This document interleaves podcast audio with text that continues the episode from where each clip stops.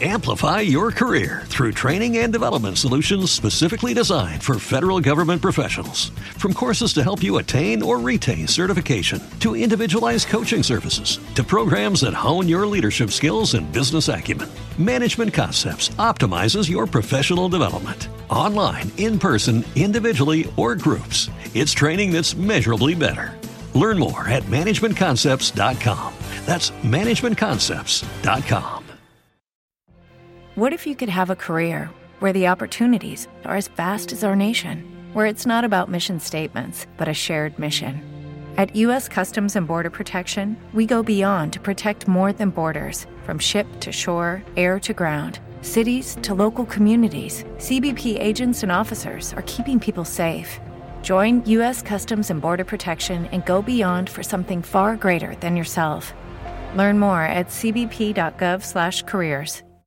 atento. Eu sei que esse é um programa nacional e, por conta disso, cada região, a partir de agora, terá a sua programação, mas não tenha dúvida que com o nosso Joel da Atena e com Ana Paula Rodrigues, você terá a maior e melhor cobertura na continuação dos trabalhos da Rádio Bandeirantes, com a melhor informação nesse momento mais crítico em que realmente, infelizmente, num momento como esse, temos uma cratera aberta em plena Marginal Tietê. Muito obrigado pela sua atenção, boa tarde, fiquem com Deus e boa sorte.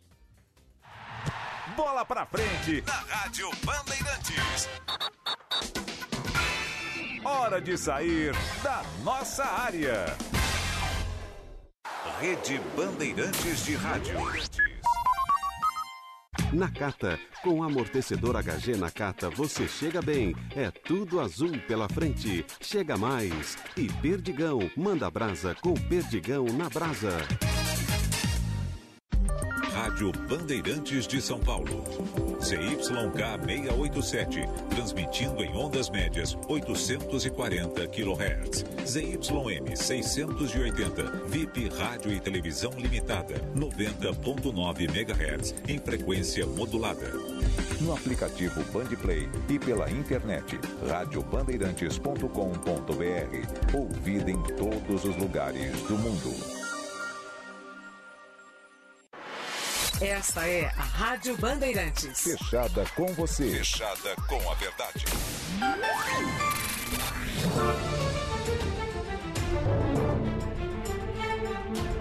Agora, Bora Brasil, com Joel da Atena e Ana Paula Rodrigues. Olá, muito boa tarde para todos vocês que se ligam aqui na Rádio Bandeirantes. Felizmente estamos aqui com o Bora Brasil, comigo, com a Ana Paula Rodrigues e com o produtor especial João Rossetti. Muito obrigado pelo carinho, viu? Um beijo bem especial para você, nossa amiga, e para você, nosso amigo, aquele abraço bem apertado.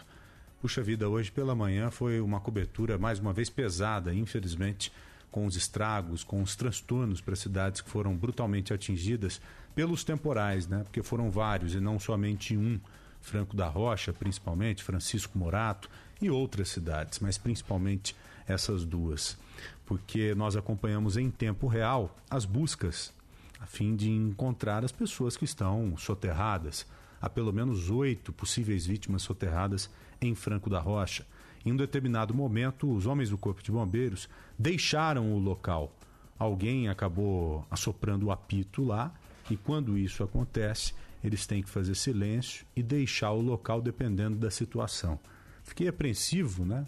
Esperando o retorno deles, esperando o retorno dos socorristas, mas isso não aconteceu, pelo menos naquele momento inicial.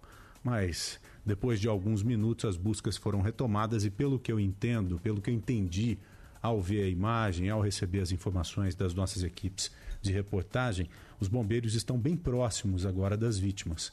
Acho que daqui para frente o faro do cão farejador ou os cães farejadores terão uma função mais importante ainda do que tem. Né? Os, as pessoas que se sensibilizaram e resolveram se voluntariar para ajudar naquela operação de formiguinha mesmo, têm me surpreendido mais uma vez.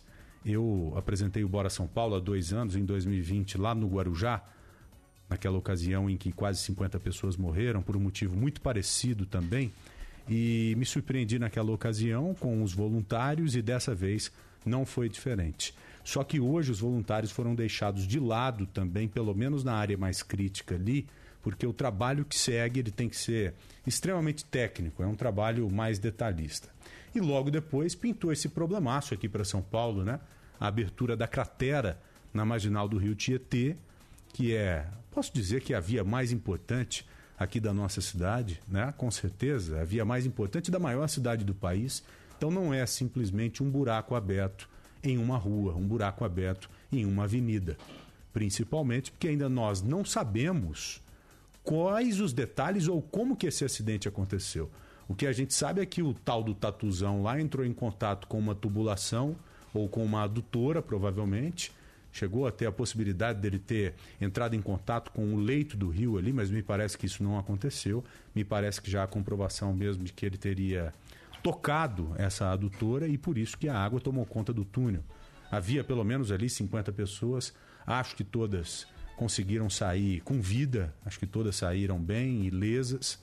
Dois foram enviados lá para o hospital porque entraram em contato com água poluída, essas coisas mais. Mas eu prefiro esperar um pouco mais. Prefiro esperar algumas horas para que a gente tenha algumas conclusões acerca de coisas mais importantes. Né? Tá tudo muito novo. Nós subimos a nossa aeronave, o nosso helicóptero Tubarão da Band, rapidamente conseguiu mostrar de forma ampla uma visão privilegiada e eu fiquei preocupadíssimo pra caramba, vendo e ouvindo aqui pela Rádio Bandeirantes, o Datenão, com toda aquela equipe ali, mostrando o asfalto se desfazendo, o solo se desfazendo, as placas de asfalto se soltando.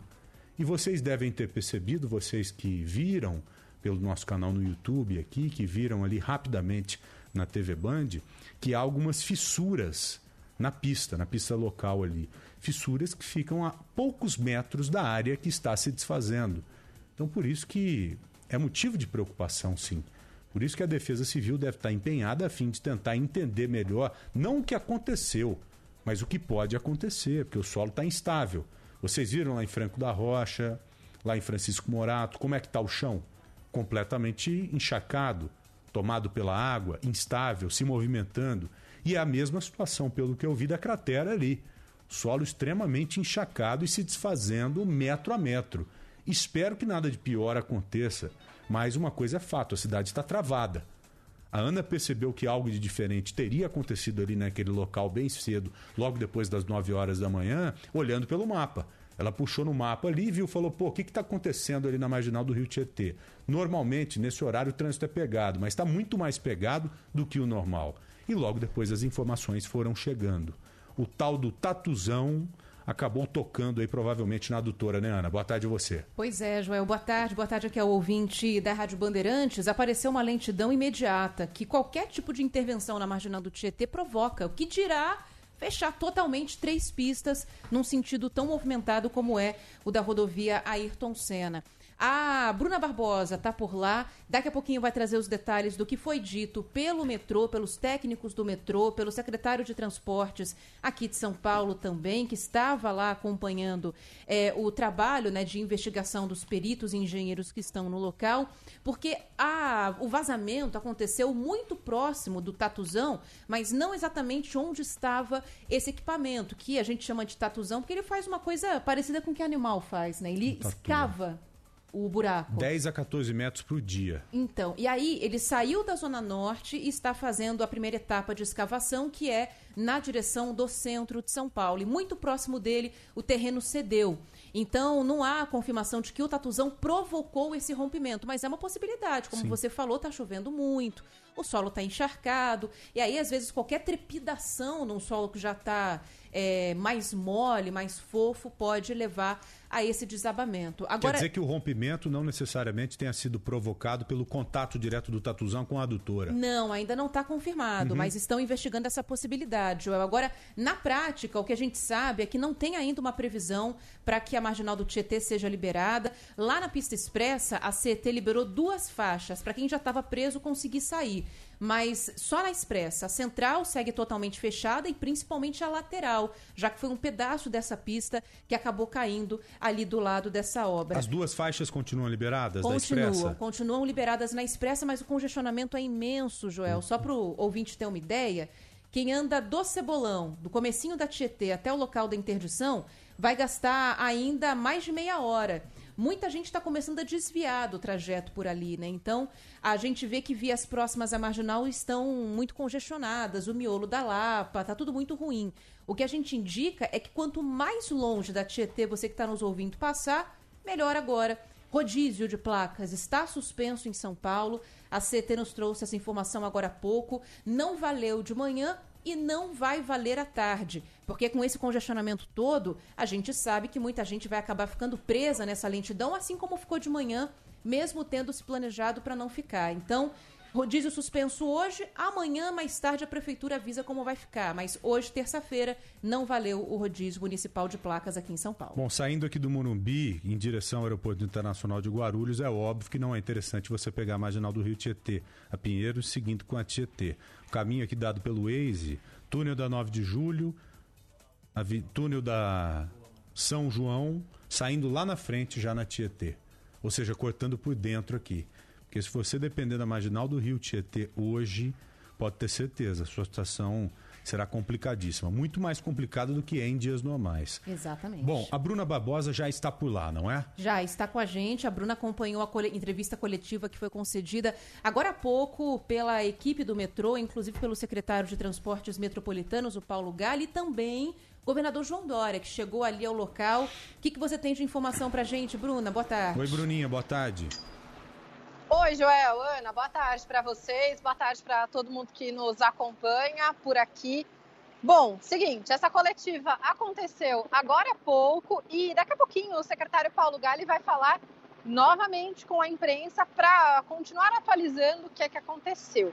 As informações mais novas que a gente tem, o que já se sabe é que rompeu aqui nessa obra uma galeria de esgoto. Por qual motivo? Ainda não se sabe. A Secretaria dos Transportes Metropolitanos diz que houve um vazamento e esse vazamento pode ter motivado o rompimento desta galeria. Quando é que esse vazamento começou? Qual era o tamanho disso? De fato, foi esse vazamento que motivou o rompimento? Ainda não se sabe, isso vai começar a ser investigado a partir de agora. O governador João Dória, inclusive, deixou o local há pouco, veio de helicóptero, conversou ali rapidamente com alguns engenheiros, cobrou é, essas respostas né, para essas perguntas para que a gente de fato entenda o que, que aconteceu por aqui. Tanto a estrutura do túnel quanto do poço não foram prejudicadas, segundo o próprio metrô. Só que esse vazamento, apesar de estar contido, ainda não é uma área ali 100% segura, né? Todo o perímetro ainda está bloqueado. Por isso, há um cuidado por parte das autoridades para que é, esse local continue isolado. A gente vai ouvir agora, Ana e Joel, um trechinho dessa coletiva que o secretário Paulo Gali deu. Primeiro ele começa explicando como é que foi o momento desse rompimento com a água entrando por toda a galeria. Vamos acompanhar. Entrou então é da galeria, ela inundou ah, um estacionamento que já existia embaixo da Marginal Tietê e por, foi até a VCE lá do Tietê do outro lado e retornou enchendo também o túnel, que seria o túnel que a gente faria para a, a própria linha da linha 6 do metrô. Amplify your career through training and development solutions specifically designed for federal government professionals. From courses to help you attain or retain certification, to individualized coaching services, to programs that hone your leadership skills and business acumen, Management Concepts optimizes your professional development. Online, in person, individually, or groups, it's training that's measurably better. Learn more at managementconcepts.com. That's managementconcepts.com. primeira coisa que o secretário disse, depois de explicar logo como é que isso aconteceu, como é que esse rompimento aconteceu, é dizer que toda a estrutura está intacta e que, pelo menos por enquanto, não há perigo. A primeira coisa é sustentar, é manter para que não se amplie o problema. Reforçando, o, o fosso está absolutamente intacto e o túnel também está intacto. Foi na chegada do túnel que ocorreu esse problema. Bom, e aí vocês me perguntam, ah, será que o governo do estado, enfim, a obra, né, a concessionária que administra essa obra, tinha conhecimento de que essa galeria existia? Tinha. Vamos acompanhar o secretário novamente. Quer dizer, essa rede não estava, estava nos planos, a, a, a consultora sabia da existência dessa rede, havia um, uma contenção feita, por que a contenção não suportou, nós não sabemos. É isso que vai ser investigado. Não, os próprios projetos da própria consultora. Tá? Então essa rede existe, é da, estava no mapeamento de risco da consultora, agora nós precisamos ver o porquê que não suportou e o que causou esse começo de vazamento, aí perdeu sustentação, cavou o solo e acabou, pelo peso, rompendo. É isso que nós vamos investigar. Joel e Ana, essa obra, é, a obra inteira, né, da linha 6 laranja, ela é feita por trechos, partes isoladas. Esse aqui, é claro, por óbvio, vai continuar bloqueado por enquanto, mas os outros seguirão funcionando. O secretário, o governador João Dória, que há pouco esteve aqui, falou um pouco sobre essa questão da liberação do trânsito, né? Vocês falavam que está muito complicada a região. Eu demorei quase duas horas para chegar aqui, para conseguir chegar próximo do local. As pistas, né? A pista da Marginal tem ali até uma liberação parcial. O governador disse que tudo será liberado já nos próximos minutos. Ainda assim, o motorista encontra muita dificuldade pela região da Barra Funda, da Lapa. Vamos acompanhar agora um trechinho do governador de São Paulo, João Dória. Primeira notícia a marginal, essa pista da marginal e a alça serão liberadas de imediato, porque já se constatou que não há nenhum risco para a operação dessa pista. Já vai aliviar bastante o trânsito que se acumulou na marginal do Tietê. Então, o CT está aqui, o Henrique, que é diretor da CT, o engenheiro responsável, ele já orientou a equipe dele, em poucos minutos haverá liberação segura desta pista. Esta pista interna, não. Ela tem que ficar imobilizada, porque ela ainda representa risco. Ah, o dano foi nessa pista, então, por segurança, ela continuará sendo imobilizada pela equipe da Prefeitura de São Paulo. Então, expectativa de liberar a central e a expressa, expressa. né, Bruna? A lateral, não. A local, no é caso, isso. né? A local deve continuar como está, interditada. É, porque diz a bom pedaço dela é, é arriscado, de fato, né? É. E eu vou dizer para vocês que vocês aí do estúdio, com o helicóptero da Band, com imagens aéreas, têm até uma visão muito melhor do que a minha nesse exato momento da marginal, até porque eu estou longe disso. Todo um perímetro foi fechado, a imprensa diria para vocês que eu estou a uns 500 metros de onde aconteceu é, esse acidente, então a gente não consegue ter tanta visão de como está o trânsito. Acompanhando pelo mapa, muito ruim. Até por isso o rodízio de veículos suspenso hoje, né? Uma decisão que veio por parte da prefeitura prefeito Ricardo Nunes, que está agora reunido com equipes da gestão de crise para tentar definir aí os próximos tá passos liberado. que deve acontecer por aqui. O governador João Dória falou também rapidamente sobre como é que aconteceu esse acidente e reforçou que foi é, uma coletora de esgoto que se rompeu. Vamos acompanhar também o trechinho do governador João Dória. O problema foi de uma coletora. Eles atingiram uma coletora da Sabesp, a Companhia de Saneamento Básico do Estado de São Paulo. Aqui o presidente, repito, uh, Benedito Braga. Uh, dadas as circunstâncias, o menor dos problemas. Podia ser algo muito mais grave se não fosse esta circunstância específica de ter atingido uma coletora da Sabesp. E aí nós vamos ouvir agora o presidente da Sabesp, que pode falar com conhecimento que tem uh, do, das uh, medidas tomadas e adotadas pela Sabesp, junto com a Acciona, para uh, esta correção e a recuperação. Lembrando que é muito importante, felizmente, não tivemos nenhuma vítima, nenhuma vítima, nem com ferimento e muito menos a óbito. Tivemos quatro pessoas que foram socorridas em pronto-socorro, que tiveram contato com a água, tiveram evidentemente tomar o medicamento adequado, banharem-se, trocarem de roupa. Uh, das quatro, três já foram para sua casa, uma daqui a poucos minutos, ou no máximo uma hora, estará seguindo também para sua casa. Portanto, sem vítimas, sem nenhum aspecto trágico em relação às pessoas e aos profissionais da Acciona ou qualquer outro transeunte ou, qual, ou quem quer que seja. Professor Braga. É, boa tarde a todos. Estamos é, trabalhando na recuperação é, deste coletor de esgoto que teve um solapamento, é, impedindo que esse esgoto chegue aqui é, no local da obra. Com isso, nós estamos usando um coletor antigo que foi é, substituído por esse novo e então já nesse momento a quantidade de esgoto que chega aqui é bem menor do que chegava pela manhã. Então a situação eh, não representa grande problema nesse momento. Até o final do dia, essa questão do esgoto vai estar resolvida. Então, é isso, a gente ainda aguarda. Acabo de receber informação, Joel e Ana, de que o prefeito de São Paulo, Ricardo Nunes, já está bem próximo da região. Saiu da prefeitura e virá para cá também para atender a imprensa e dar os últimos passos. Eu e a Mayra de Jaime estamos por aqui, divididas nessa cobertura. Então, assim que o prefeito começar a falar, a gente aciona vocês aí no Bora Brasil com informação rápida para o ouvinte da Rádio Bandeirantes. Ok, Bruninha, muito obrigado por enquanto. Vai recarregar a bateria aí para voltar daqui a pouquinho com a gente com as informações atualizadas. E tenho certeza que há muitos ouvintes nos acompanhando nesse momento que precisam da marginal do Rio Tietê, né? Inclusive eu recebi uma mensagem há pouco de uma pessoa que está querendo ir para Guarulhos agora, para o Aeroporto Internacional de Guarulhos. Eu disse, olha, espere bem, viu? Espere bem antes de sair, a menos que haja um horário já marcado para o seu voo. Se você tiver tempo, saia antes, porque o bicho está pegando aqui em São Paulo. Nós sabemos que quando há um problema em um local importante como a Marginal do Rio Tietê, o efeito cascata é inevitável.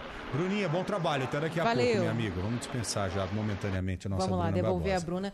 Aliás, de onde essa pessoa está saindo, Joel? Porque às vezes a informação pode ajudar outras pessoas. Barueri. Está saindo de Barueri. Uhum. É, muita gente está tentando usar o Rodoanel. O Rodoanel está muito ruim desde bem cedo, mas eu tenho uma boa notícia, Joel. A Marginal É. do Pinheiros está ainda com alguma lentidão, mas a Castelo Branco melhorou muito. Então, sinceramente, sabe o que, que eu faria? O quê? Eu viria pela própria Marginal. É, a pessoa que está aí te pedindo uma alternativa vai pegar Pinheiros muito ruim do Cebolão até o Jaguaré, mas é um pedaço que dá para aguentar, vai dar uns 15 minutos ali. Depois vai andar tudo. E aí uma possibilidade, se não der para esperar, é pegar Roberto Marinho e ir pela Tancredo Neves na direção do aeroporto, ou pegar a Juscelino, que está um pouco lenta, mas aí dá para fazer o caminho também na direção do centro, pega a Tiradentes, Boa. pega a Tietê ali para frente. Às vezes não dá para esperar. Né? Uma pessoa que tem um voo, por exemplo, marcado, faz o É quê? à noite. É à noite. Ah, não, é à noite? É. Pô, então o caminho que eu tô dando vale para agora. à noite, a expectativa é que seja um pouco mais fácil, né? Eu Vamos iria ver. agora, pra te falar a verdade. Fazer que nem o seu pai, que vai apresentar o jornal às quatro da tarde, já tá vindo, né? Porque tá saindo também é de muito lógico, longe. tem que se precaver. Exatamente. A tendência é ficar muito ruim.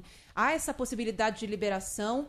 é, como foi dito agora há pouco. Aliás, vamos confirmar já com a CT, porque eu tô- acabaram de liberar a pista central. Tem um comboio da Marginal do Tietê, na- na Marginal do Tietê, aliás, da CT puxando ali o trânsito na pista central. Então, Expressa e Central liberadas nesse instante, 1h21, e a pista lateral segue totalmente fechada. Vai aliviar um pouquinho o caminho na direção da rodovia Ayrton Senna. Ah, então se continuar assim, daqui uma, duas horas, o trânsito já deve estar relativamente normal, ou seja, pesado pra caramba. né? Até piorar na hora É. do pico da tarde para noite, porque Uhum. aí não tem jeito, né? Vai entrar um monte de carro ali e vai acabar complicando também. Como é que chama esse buraco aí, Joana? Eu não ouvi ninguém dizer isso. Que buraco, Joel? Esse Que tá do lado do desabamento? aí. Isso é. um poço de ventilação. Poço de De ventilação? ventilação. A estação, a estação Santa Marina, ela tá do Hum. outro lado, né?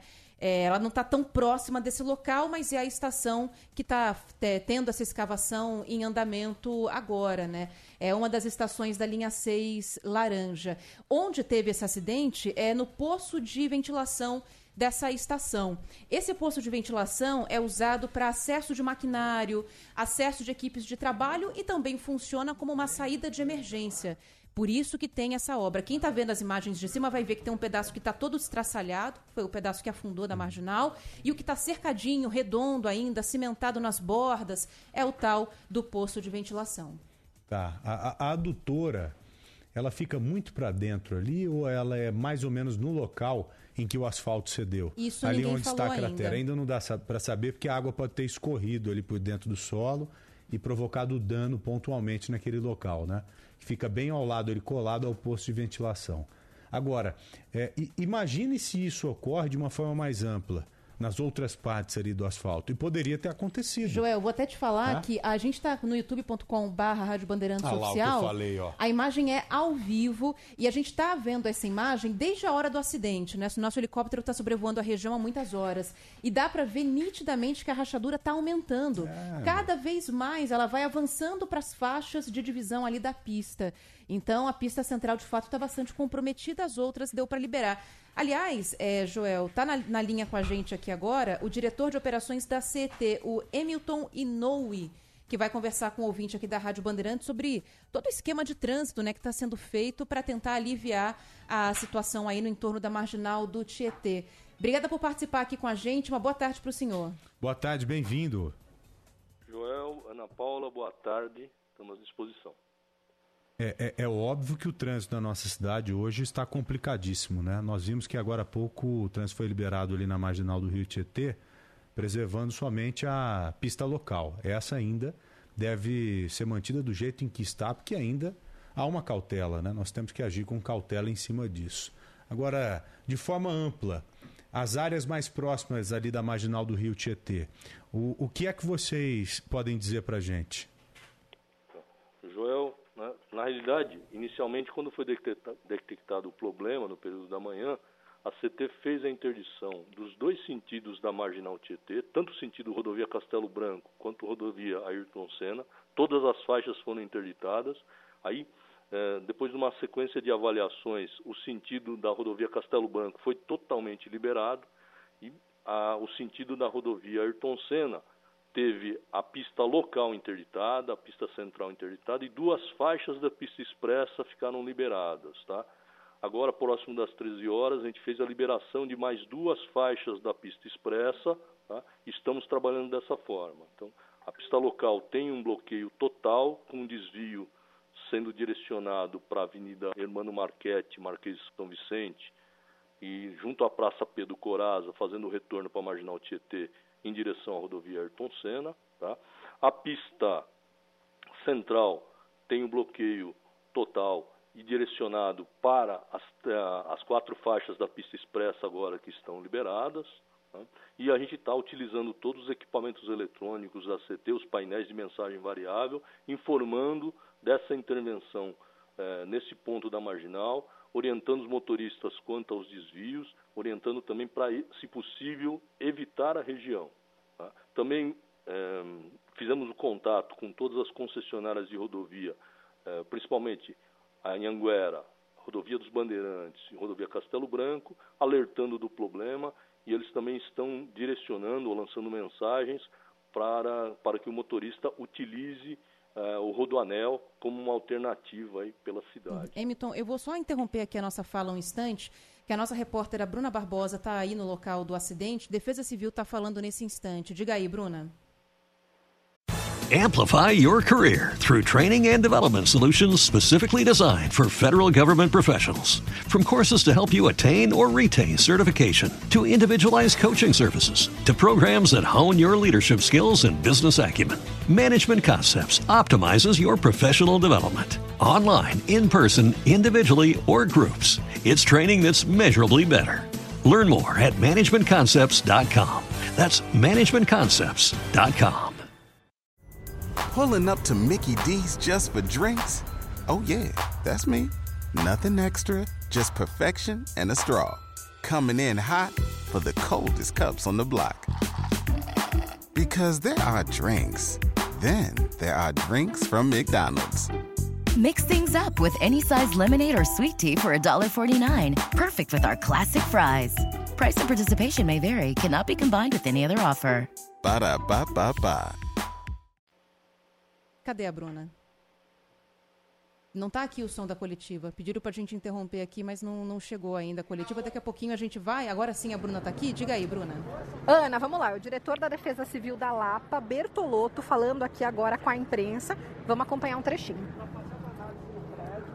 Mas eu posso falar para vocês, todos da imprensa e para os representantes do condomínio, que não, a Defesa Civil não esteve no seu condomínio de manhã, não, não fizemos interdição, evacuação nada, entendeu? Mas Houve um grande mal entendido. elétrica, alguma coisa nesse sentido? Nós não fomos no prédio, nós estamos mandando agora uma equipe para fazer uma vistoria lá no prédio. Eu só posso informar por parte da Defesa Civil que há no prédio, depois que nós fizermos a vistoria. Está indo uma equipe lá.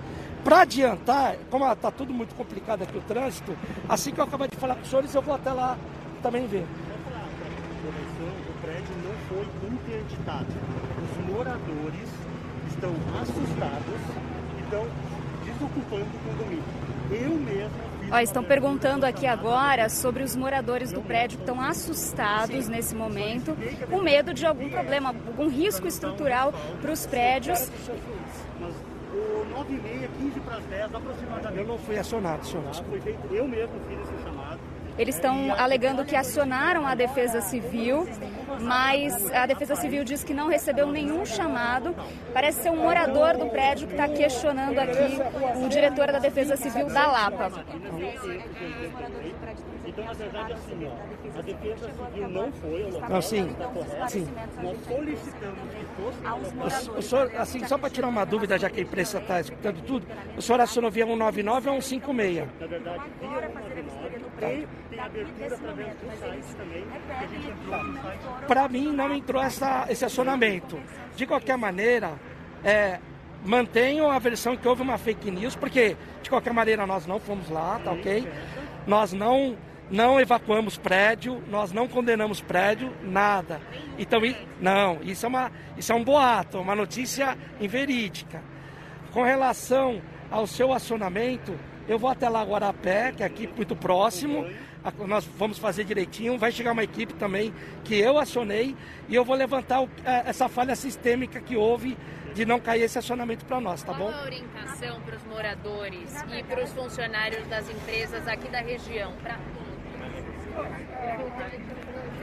Joel, Ana, ouvimos então um trechinho do diretor executivo da Defesa Civil, Bertolotto, aqui falando com a imprensa. Há uma expectativa também de logo mais uma coletiva do prefeito de São Paulo, Ricardo Nunes, que já está no local conversando também com engenheiros, com técnicos, para definir prioritariamente quais serão as próximas ações e impactos causados no trânsito aqui da Marginal. Ao longo da programação, eu e a Mayra de Jaime voltamos com detalhes. Joel. Entendeu isso aí, Bruna? Você entendeu? Seria legal traduzir pra gente, porque nós pegamos meio que no meio do caminho aí. Eu vi que tinha um morador questionando o representante da Defesa Civil, dizendo que ele fez um acionamento e que ninguém foi lá. Esse prédio fica do lado aí da cratera. Você entendeu alguma coisa ali, ô Bruna? Não tenho essa informação, Não. Joel, mas não tem nenhum prédio tão ao lado assim é, da cratera. O que tem muito próximo e do outro lado da rua é um supermercado, um atacadão. Tanto é que ele foi completamente esvaziado. Mas, de fato, não só esse morador, tem vários outros moradores por aqui eles estão com muito receio. O supermercado foi evacuado. Será que eu preciso sair de casa também? Será que a região inteira está comprometida? Eles cobram por parte da Defesa Civil, do governo do estado, alguma resposta. Então, assim que o Bertolotto, a gente não sabe nem o cargo dele, eu sei que ele é da Defesa Civil, um dos diretores da Defesa Civil, mas assim que ele sair dessa coletiva, eu vou fazer alguns questionamentos. Quem sabe a gente não coloca ele ao vivo aqui também no Bora Brasil, eu vou avisando vocês. Ótimo, é importante, Bruna. porque eu acho que fica fresco. Eu vou até fechar aqui para devolver a, a Bruna lá para o trabalho dela. é, e poupar um pouco da bateria também, porque a Bruna está muitas horas por lá. Eu acho que fica muito fresco na memória das pessoas que estão em São Paulo há pelo menos 10 anos, Joel, o que aconteceu em 2007 lá às margens do Rio Pinheiros, né? Várias casas tiveram rachaduras do teto ao chão. Eu participei dessa cobertura, fui dentro das casas de muitas pessoas, então o pessoal deve estar querendo uma vistoria até mesmo sem que haja um sinal de necessidade, né? E não me parece uma coisa tão absurda de solicitar. Não, e sem falar por tudo que a gente tem visto também agora na região metropolitana, devido às fortes chuvas. Sim, você tem razão. Isso fica muito fresco na memória da gente. Você imediatamente pensa em o solo cedendo, você sendo levado. Então, essa preocupação, além de prudente, ela tem de onde sair, né? Ela tem justificativa para existir. Bom, o Emilton continua com a Tá. gente. Aliás, já corrigindo, operações da CET, né? Já corrigindo o seu nome, Milton. Eu chamei de Emilton. Hamilton, É, é. Emilton. Perdão, viu? Obrigada por ter esperado aqui, porque ao vivo é desse jeito, às vezes é necessário fazer alguma intervenção. Obrigado pela gentileza mesmo. O Emilton, o trânsito continua livre na- nas pistas expressa e central da marginal do Rio, Rio Tietê ou não? Porque eu te pergunto agora, porque eu vi uma imagem de relance de um dos nossos retornos, eu vi apenas duas pistas liberadas e estou na dúvida se é uma imagem recuperada ou uma imagem ao vivo. Agora, o que é que está rolando? É, Joel, agora na realidade o que nós temos? A pista expressa com as quatro faixas de rolamento está estão liberadas em direção à Zona Leste, em direção à rodovia Ayrton Senna. Tá? Nós temos bloqueado a pista central, que a gente está desviando também para a pista expressa e a pista local continua bloqueada e o desvio é pela utilizar aí a Hermano Marquete aí nesse ponto aí próximo da ponte do Piqueri para a gente ter essa alternativa aí de desvio de trânsito pela região, tá? Novamente a gente reitera aí aos ouvintes, né, para evitarem a região, tá com uma sobrecarga muito grande no sistema viário, tá? Estamos com os painéis eletrônicos aí é, todos informando do problema, pedindo para utilizar caminhos alternativos. Nós fizemos já a liberação do rodízio no pico da tarde, então existem alternativas aí para utilizar aí como uma alternativa macro. Tá? As rodovias também estão lançando as mensagens nos painéis eletrônicos e orientando o usuário também a utilizar o rodoanel como uma grande alternativa aí para não, não chegar nesse ponto de gargalo, esse ponto que vai dar um atraso aí para o motorista. Agora, é, a gente viu um pouquinho mais cedo uma imagem que parecia um comboio do, dos agentes da CET, porque assim, quem está na lateral tem a condição de sair para alguma outra via. Quem está na expressa agora está andando. E quem está na central? A CET vai tirando essas pessoas daí com comboio, jogando para a expressa, jogando para a lateral? Como é que vai funcionar nesse caso o desvio? Na, na realidade, o que acontece? O ponto do desvio, o ponto do bloqueio da pista central é junto à ponte do Piquiri e o desvio da pista central, a gente está direcionando todos os veículos para utilizarem a pista expressa como essa alternativa. Tá? Mas reforçando novamente, né, o pessoal lá atrás, antes de entrar nesse trecho todo congestionado, utilizar outros caminhos, sair, por exemplo, para a pista local, que tem uma alternativa muito melhor, que é a Irmã Marquete e a Marquês de São Vicente, é aquela via tradicional que vocês é, sempre informam aí nos noticiários como uma alternativa da Marginal Tietê em direção à Zona Leste e passando a ponte da freguesia, o trânsito está liberado, todas as faixas liberadas e aí está bem mais tranquilo aí para seguir por esse trecho. Então a gente tem um, um, trecho muito grande prejudicado na Marginal Tietê, chegando na Marginal Pinheiros, prejudicando as rodovias Castelo Branco, Anhanguera e a rodovia dos Bandeirantes aqui em direção à, à Marginal Tietê. E tem alguma previsão para que aumente essa liberação, é, Emilton, de que a gente veja a central ser liberada? A CT trabalha com alguma expectativa de prazo para essa interdição? Nós estamos aguardando as avaliações da equipe de defesa civil, tá?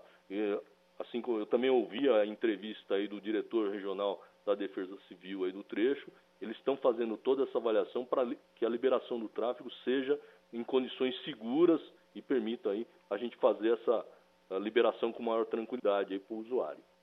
Há possibilidade da suspensão do rodízio ser mantida para amanhã também? Já há uma, alguma discussão em cima disso ou não? É uma questão que a gente vai avaliar, dependendo também desta liberação ou não por parte da Defesa Civil, viu, em função dessa condição aí de segurança nesse ponto aí que foi afetado pela, pela essa situação aí.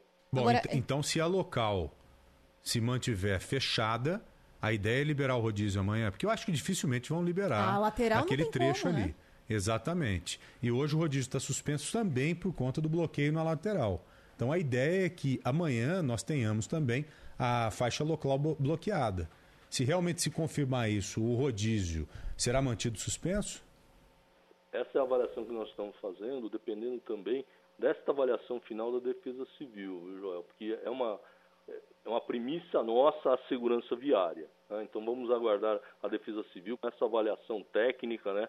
É um pessoal técnico muito especializado nesse assunto para ver as condições, porque eu acho que também a, a parte do túnel, essa parte do subsolo tem que ser avaliada para ver se, se nós temos essas condições de liberação e garantir essa segurança do usuário aí. Claro, tem que ser com segurança mesmo. É. Agora, é, tem muitos ouvintes caminhoneiros aqui que participam da programação da Rádio Bandeirantes e ouviram a gente falar do rodízio, mas querem saber sobre restrição de caminhão. Aliás, a Tietê é o maior fluxo de caminhão que a gente tem aí na cidade. Né? Então, eles querem saber também se a suspensão de rodízio está valendo para caminhão e se a CT vai rever restrição para caminhão também hoje. A recomendação que a gente faz, principalmente para o caminhoneiro, Ana Paula, é a utilização do rodoanel, que é uma via com maior capacidade. Tá? O rodízio é a liberação para os veículos aqui no trecho da cidade de São Paulo. Tá? Nós estamos avaliando essa situação para a, a história dos caminhões, a avaliação dos caminhões, tá? mas a recomendação para os caminhoneiros é a utilização do rodoanel, que tem uma condição de rodovia em condições de absorver, tá? Bom, então é isso. Então a dica é usar o Rodoanel, só um parênteses, né, Joel? Tivéssemos o Rodoanel Norte, né? Seria Ih, muito mais fácil. Mas aí não é com a CT, eu quero é ver outra quando é que vai coisa. terminar. Quero ver quando é que vai terminar essa novela. Dizem que 2024. É. Prazo a gente tem, agora vê se sai. É, é o prazo para prolongar ainda mais o outro prazo. É, pois é. Bom, vamos seguir acompanhando Vamos. então. Agradecer aqui ao Emilton Inoue, diretor de operações da CT, que nos atendeu aqui nessa tarde na Rádio Bandeirantes. Qualquer novidade a gente volta a acioná-lo e obrigada pela sua atenção. Um, um abraço, viu, Emilton? Muito obrigado. Joel, um grande abraço para você e para Ana Paula também. Estamos à disposição. E a gente aqui também, tenha certeza disso. Isso aí. Então vamos acompanhar inclusive essa situação aí dos caminhoneiros, né? Porque vários mandaram mensagens para cá preocupados também com a possibilidade de, de ficarem presos ali e acabarem tomando uma multa também, né, Joel? Tem isso. Poço de ventilação. Estou vendo lá o poço de ventilação, ao lado ali a cratera aberta, em um dos retornos que temos com as nossas aeronaves, né? Agora, aquelas fissuras ali que eu falei, que você pontuou agora há pouco, Ana, você tinha percebido alguma delas Na- a impressão que me dá é que Você elas acha que ela agora. mesmo? Aumentaram, aumentaram sim. A impressão. que- Sabe que uma coisa que Hum. não tinha antes e tem agora também? Quem, tá, quem não está nos o vendo buraco, no a YouTube. cratera. Não, é só para narrar aqui uma outra coisa que está do lado do buraco que a gente não tinha antes, que é um cone. Hum. Antes estava liberado. Mais cedo de manhã, a gente viu até algumas pessoas, claro que funcionários ali da Aciona, é, passando pelo local, muito perto, a pé. E agora tem um cone é, que está mais ou menos três faixas aí, pensando no tamanho da pista. Isolando uma área mais isolando ampla. uma área mais ampla. Hum. E uma coisa que o João tá me chamando a atenção aqui, tinha uma caixa d'água azul. Essa Caiu no caixa buraco. despencou. Ela despencou quando cedeu ali a cratera. Não, Isso mas ela despencou agora. Ela tava lá em cima, Joel. Ela acabou de cair. É, despencou. Não foi nesse momento. Tem Não, algum. foi antes. Acho que uma hora, alguma coisa assim. Eu vou te dizer Mais que até menos menos, viu? Porque é, tá- a- toda hora que a gente olha para essa imagem, me dá uma aflição danada, porque tá caindo terra e cai pedaço de asfalto, essa caixa d'água já foi, Uhum. tá lá no fundo. E no fundo desse buraco tá um monte de lama, que é da terra misturada com esse esgoto que vazou ali dentro da obra. Agora, será que esse solapamento ele não está muito adentro ali? Ah lá, a caixa Mais alguns metros? É. Dá caixa ver um ponto- pequenininha. Olha o Lembra? tamanho desse buraco. Deve ter o quê? Uns 20, 30 metros de profundidade? Ah, tá aparecendo, Joel. Acho que mais ou menos isso. E porque lá pelo no tamanho fundo, da um caixa. azul. É, pelo tamanho da caixa, deve ser uma caixa do quê? De uns 5 mil litros, pelo menos. Ela tá pequenininha, né? Ali no, no posto de ventilação, ao lado, naquela parede de concreto, ainda dá para ver que há muita água parada ali. A água que, é claro, saiu dessa adutora. Então ainda não dá para saber se a adutora se rompeu devido a um toque, o impacto do tatuzão, ou se simplesmente ela sofreu algum outro problema dentro do solo. Né? O solo deve estar mais solapado ali para dentro, sim, viu? Porque senão aquelas rachaduras não apareceriam. Agora, para tomar eh, essa decisão e para fazer uma análise mais correta em cima disso que estamos conjecturando aqui, é só a Defesa Civil, né? A Defesa Civil que tem capacidade de utilizar os equipamentos que tem, o conhecimento dos técnicos que tem para tomar uma decisão. Mas não me parece coisa boa ali não, principalmente naquele trecho da local inteira. Quem é? Né? Eu acho que não há segurança para você garantir que naquelas outras faixas que estão preservadas, uma, duas, três faixas que estão preservadas, que nada pode acontecer. Né? Eu não bancaria isso. Joel, vamos colocar de novo aqui. O Alan conseguiu separar pra gente o momento em que a caixa d'água caiu lá dentro do buraco. Tem Foi alguns imagem? minutos. Vamos colocar de novo. Ela estava bem no cantinho da Ai. pista. E aí a terra cede. Pede para ele colocar de novo, para quem está nos acompanhando no YouTube ver e a gente vai narrando. É, essa caixa d'água estava encostada naquele tapume amarelo e branco que isola a área do, do acidente. E aí, de repente, a terra cedeu e ela caiu inteira mil lá dentro. litros. Acho que é isso. mil litros, se não me engano, ali pelo que eu vi. Quanto tempo, mais ou menos, isso aí? Há quanto tempo que essa imagem foi registrada? Olha, Joel, Ah. de acordo com o Alan, foi no- durante o programa do Elias, cerca de. É, Uma hora e pouco, É, uma hora aí. e pouco, exatamente. Uma hora e pouco. Então, imagine que o mesmo pode estar acontecendo em outras áreas que a gente não tem visão. Né? As áreas que estão debaixo do asfalto ali. Então, o solo pode estar prejudicado ali sim. Porque, para para pensar, Ana, é muita trepidação.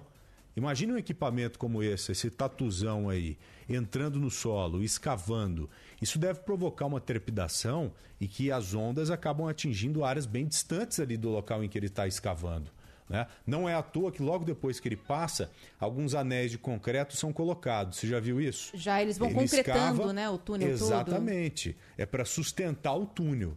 Né? Ele deve promover uma vibração sem igual, porque é um equipamento com uma força descomunal. Imagine escavar 14 metros em um dia, de rocha pura mesmo, às vezes, rocha pesada. Né? As partes do, do, de pedra que vão se soltando, de terra, que vão entrando ali no tatuzão, elas vão saindo atrás fininhas ali, para depois serem retiradas por uma esteira. Né? A isso. terra cai na esteira e é retirada automaticamente ali. Bom, isso mostra que toda a região segue ainda muito instável, né, Joel? E claro que liberar é. ali esse pedaço da Tietê está fora de cogitação pelo menos por enquanto. Eu acho que não é prudente. Não parece. E, e o, o, CGE, hein? Hoje tem possibilidade de chuva. Nós ouvimos dizer que hoje não seria um dia tão chuvoso assim como foi ontem, antes de ontem principalmente. Mas hoje pela manhã a Defesa Civil emitiu um alerta. Um alerta, inclusive, que engloba a região metropolitana aqui de São Paulo, viu, Ana? Sim, porque tem mais chuva vindo por aí. a previsão é, é que a gente tenha pancadas, mas menos fortes do que a gente teve no fim de semana. Lembra que a gente até conversou aqui com o CGE e a previsão era essa: continua chovendo, mas com menos volume de água. Esse é o ponto. É menos água caindo, mas ainda assim é um solo que já está molhado, né? Exato. Uma chuva menos volumosa nessa situação que estamos enfrentando hoje, ela já pode ser capaz de promover novos estragos, infelizmente. E agora a preocupação, ela não é só com Franco da Rocha, com Francisco Morato, com Monte Mó, lá com Caieiras, com essas cidades que foram mais afetadas. Preocupação também com essa cratera que estamos vendo. Porque se bater chuva forte ali, essa situação pode se agravar ainda mais, Ana. E eu acho que é fundamental agora a gente ouvir quem entende desse assunto, porque a gente tem essa impressão. É, mas tem aqui especialista para explicar isso para o ouvinte da Rádio Bandeirantes também. Está com a gente na linha o Gerardo Portela. Ele é especialista em contenção de riscos, né? Opa. Aquela pessoa que avalia danos no geral para projetos, para evitar acidentes, é a pessoa ideal para a gente conversar aqui na Rádio Bandeirantes. Tudo bem, Gerardo? Obrigada por nos atender. Uma boa tarde. Oi, Gerardo. Seja bem-vindo aqui ao Bora Brasil. É, boa tarde. É uma satisfação estar com vocês para tentar evitar que acidentes como esse, né, contribuir para que esses acidentes não se repitam com tanta frequência. É verdade, ô Gerardo. Vamos começar pelo começo, né? Logo depois que o senhor tomou conhecimento desse problema, que viu as imagens, que viu a cratera aberta, que viu o asfalto ceder, as placas de concreto se soltando, o solo se desfazendo, o que é que você pensou como um especialista no assunto? É, toda vez, né? Eu sou engenheiro, de 40 anos de atividade, 35 só de CREA, né? Amplify your career through training and development solutions specifically designed for federal government professionals. From courses to help you attain or retain certification, to individualized coaching services, to programs that hone your leadership skills and business acumen, Management Concepts optimizes your professional development. Online, in person, individually, or groups, it's training that's measurably better. Learn more at managementconcepts.com. That's managementconcepts.com. What if you could have a career where the opportunities are as vast as our nation, where it's not about mission statements, but a shared mission? At U.S. Customs and Border Protection, we go beyond to protect more than borders from ship to shore, air to ground. Cities to local communities, CBP agents and officers are keeping people safe. Join U.S. Customs and Border Protection and go beyond for something far greater than yourself. Learn more at cbp.gov/careers. trabalhei como técnico antes e já trabalhei de várias obras de construção civil de grande porte.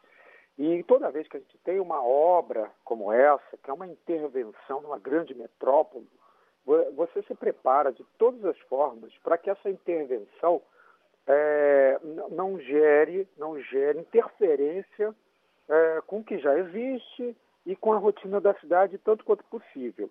Então eu observei ali que é, a, a, existe assim, uma, uma série de cabos elétricos, tubulações, que podem ter tubulações de gás, transmissão de dados, telefonia, energia, força, né? água, esgoto, tudo isso passando é, a, ali próximo né? e fazendo interferência com a própria via, que é uma das vias mais importantes da maior cidade do Brasil. Então, uma obra como essa, obviamente, estuda é, o trajeto do equipamento, no caso aí é uma obra subterrânea, usa-se um, um, equipamento que é popularmente chamado de tatuzão. Então, é, o avanço desse equipamento, ele é estudado e você tem um cronograma rígido, porque cada dia desse equipamento é uma fortuna em termos de orçamento, o HH das inúmeras pessoas que estão trabalhando também é caro e eles precisam manter esse cronograma em dia. Entretanto, a análise de risco existe para avaliar se existe algum risco além do aceitável, porque risco tudo tem.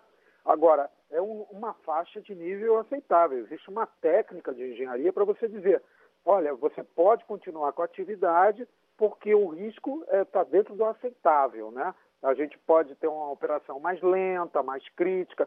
Agora, há outras condições, existem critérios para isso, que você precisa dizer o seguinte, ó, para essa obra, porque o terreno está muito saturado, completamente cheio de água, muitas chuvas recentes, nós estamos próximos a um rio, isso agrava a situação, ou então é, é, descobrir, ó, existe uma interferência entre o nosso trajeto e essa rede aqui que nós não sabemos muito bem o que seja.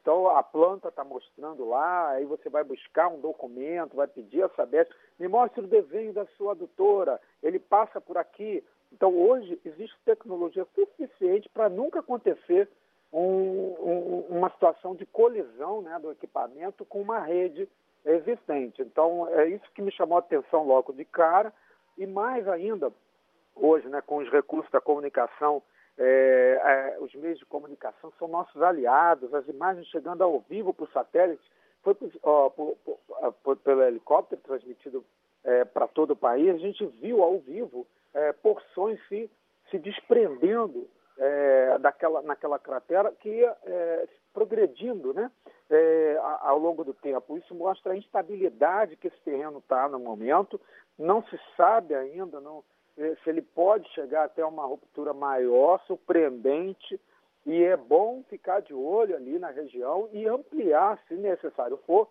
é, a área a ser isolada, porque infelizmente quanto mais terreno cede, menos é, resistência há para suportar o que está construído nas proximidades. É, e isso aí está é, sendo documentado pelas redes de televisão, pelas imagens, pela apuração dos veículos de comunicação. Então não há o que questionar.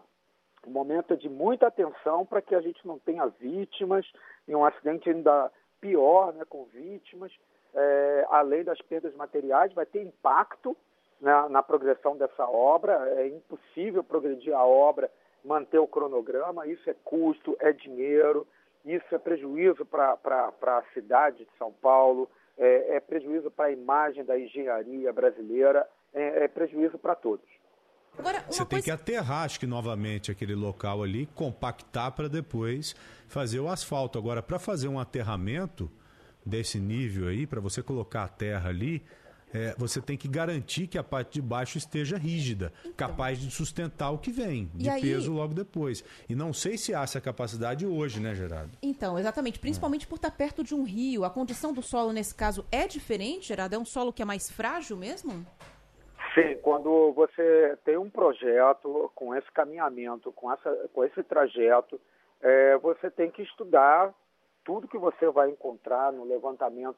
A geotecnia trabalha em avanço, você faz vários, é, várias inspeções no terreno, estuda, tem os dados, porque é uma região muito conhecida, todo mundo é, sabe o comportamento, tem as taxas de precipitação ao longo dos anos, nos vários períodos, você tem é, registros de 100, 200 anos de chuvas, tudo isso é considerado e não é empecilho para se fazer uma obra sem acidentes desse tipo.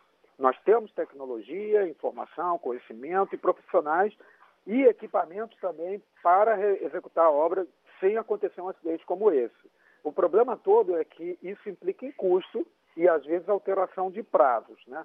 E, muitas vezes, é, há erros aí na estimativa de custos ou, ou, ou mesmo uma pressão no sentido de atender prazos numa condição de terreno que não está adequada. Quanto ao que fazer agora, no momento, é preciso esperar uma, um mínimo de acomodação do terreno para poder até acessar e trabalhar, executar trabalho. O ideal agora é retirar a água. Se foi uma adutora que, que se rompeu é, por colisão com, com equipamento, É, é, essa adutora precisa ser é, toda drenada para que não, não, não fique água na tubulação, alimentando aí esse acúmulo de água nessa região. As válvulas precisam ser fechadas, as bombas desligadas, se for de esgoto, a mesma coisa. Tem que fazer remanejamento de linhas de dados de comunicação, energia, gás. Se houver linhas de gás, precisam ser é, bypassadas, que a gente chama na engenharia, que seria você precisa interromper a linha e fazer uma, um caminhamento alternativo, porque senão nós vamos ter desdobramentos piores. É, no momento, a, a, o foco é tentar é, controlar a, o ambiente para que as pessoas não venham a se tornar vítimas, as pessoas que estão trabalhando e as pessoas que estão se aproximando e se movimentando. Então é preciso monitorar, saber se a outra pista também não pode ser atingida. Se perguntarem se a outra pista pode ser atingida, pode. Por que Como? não? É. Como, por exemplo, Gerardo? Você acha que pode chegar a um ponto do solo ir solapando, cedendo, cedendo, até chegar a outra pista?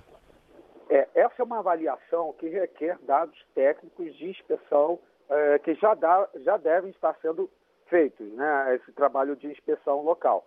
Mas imagine uma, uma chuva daquelas de verão e, esse, e esse, essa cavidade né, é, ficar cheia de água e ainda o rio com nível alto. Imagine um cenário como esse que não é impossível de acontecer. Além disso, movimentação de carga ao redor, os veículos passando na outra pista.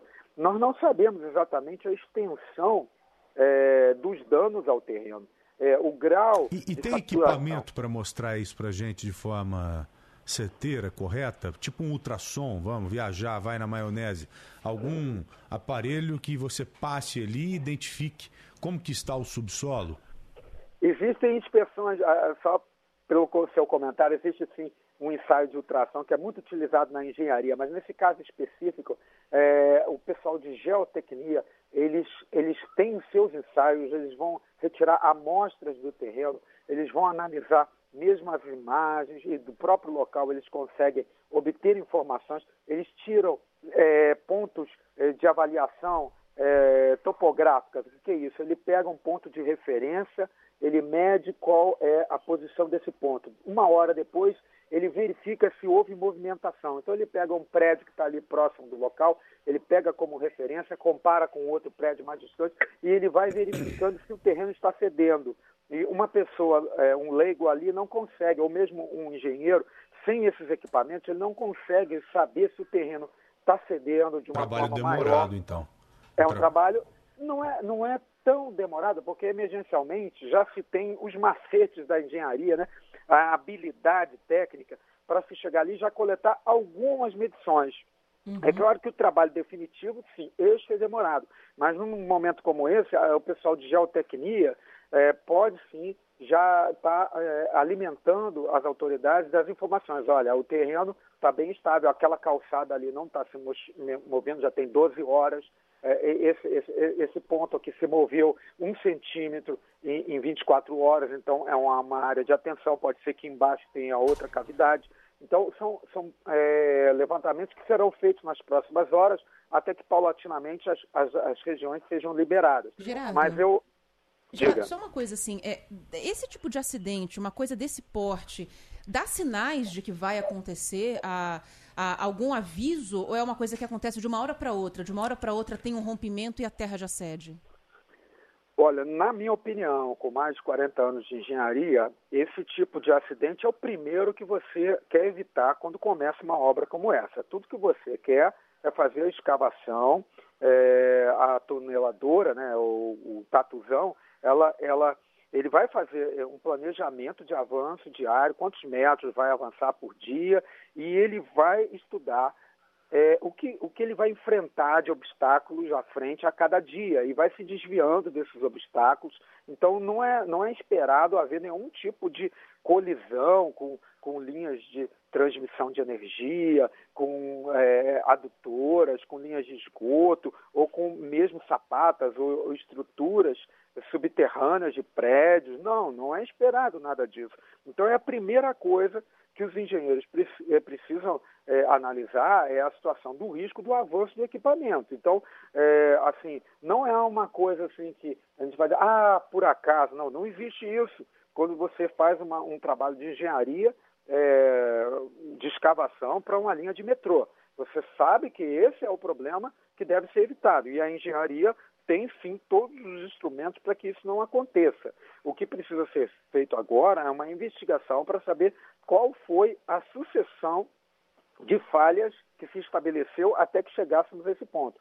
Será que alguém alertou, dizendo, olha, é, a condição é, choveu muito, é melhor parar um dia? Será que alguém chegou e falou, não para, porque a gente tem um cronograma, estamos atrasados, isso vai gerar custos? Será que alguém avisou, olha, eu acho que eu encontrei aqui um obstáculo que não estava no nosso planejamento, estou sentindo da máquina uma resistência e não parou? Não sei. Isso a gente só com a investigação vai ter essa informação, mas são é, é, é hipóteses que os investigadores terão que é, buscar, né, é, solucionar e ter resposta para cada um, pensar cada um, porque é, o importante é entender a sequência de erros para que a gente não repita esse, essa sequência, como já aconteceu há mais de 10 anos atrás, é, em, em, outra obra do metrô de São Paulo, que nós tivemos ainda muito, muitas vítimas fatais, né? É, também por desmoronamento do terreno é, indevidamente. Bom, agora é acompanhar a investigação então, né, Joel? Ver o que, que a análise que vai ser feita ali pelos engenheiros do metrô e também da Defesa Civil vai mostrar pra gente. É, e que não necessariamente pode ter havido choque, como o próprio Gerardo disse você no início do programa da mesma forma, mesmo porque eu estou vendo que o Tatuzão ele passou aproximadamente 3 metros de distância da adutora. Então, alguma outra coisa, algum outro fator talvez influenciado pelo tatuzão, pode ter provocado esse rompimento também. Só para encerrar, Gerardo, toda essa chuva que está caindo, tem condição de deixar, por exemplo, o solo ali mais úmido, mais fofo, fazendo mais pressão em cima dessa tubulação? E aí, pensando no volume de carro, caminhão, principalmente, que passa na parte de cima da marginal, isso pode ter contribuído para um rompimento com o tatuzão ali do lado escavando? Amplify your career through training and development solutions specifically designed for federal government professionals. From courses to help you attain or retain certification, to individualized coaching services, to programs that hone your leadership skills and business acumen, Management Concepts optimizes your professional development. Online, in person, individually, or groups, it's training that's measurably better. Learn more at managementconcepts.com. That's managementconcepts.com. Okay, round two. Name something that's not boring. A laundry? Ooh, a book club. Computer solitaire, huh? Ah, oh, sorry, we were looking for Chumba Casino. That's right. ChumbaCasino.com has over 100 casino style games. Join today and play for free for your chance to redeem some serious prizes. ChumbaCasino.com. No purchase necessary. Full prohibited by law. 18 plus terms and conditions apply. See website for details. Pode sim, porque é, o avanço do tatuzão ele, ele requer um terreno estável. Então, é, as chuvas, é, sem dúvida nenhuma, afetam a estabilidade do terreno. E mesmo distante, como o Joel falou aí, vamos supor, é, sei lá, 300 metros de distância, 200 metros, 100 metros, 3 metros, não, não importa, mas a distância, é, você tem vibrações que são transmitidas, você pode é, romper uma linha e ela ficar escondida, o ponto de rompimento ficar escondido e a água dessa linha pode é, circular por dentro do terreno e encontrar um seu caminho natural próprio e a gente não consiga ver isso, exceto quando é, a, a, as bombas estão em atividade. Então é bastante complexo saber agora exatamente o que aconteceu, mas eu vejo a chuva sim como um fator que contribuiu, pode, pode sim ter contribuído e muito com a situação, e, e um erro é, de trabalho no sentido de que, sabendo que havia chuva, deveria ser é, talvez corrigido o, o, fluxograma de, o cronograma de avanço, pra, porque havia um risco maior do que o aceitável é, em relação à integridade da via. Bom, agradecer aqui então ao Gerardo Portela, que é especialista em gerenciamento de risco. Obrigada pela sua conversa, obrigada aqui pelo papo com o ouvinte da Rádio Bandeirantes, já ajudou a gente a esclarecer bastante. Agora é esperar as investigações. Gerardo, obrigada, viu? Boa tarde. Grande abraço, viu, Boa Gerardo? Tarde. Obrigado, amigo. Boa tarde a todos. Um grande abraço. Até logo. Vamos lá, vamos pagar um intervalo? Já foi metade do programa, duas horas. Pois Acho que não é. pagamos nenhum até agora, né? Nenhumzinho. Espera, gente, esse é o Bora Brasil você está aqui na Rádio Bandeirantes. Rádio Bandeirantes. Fechada com você. Fechada com a verdade. Rede Bandeirantes de Rádio. Bora Brasil. Bora Brasil. Na Rádio Bandeirantes. Atípico.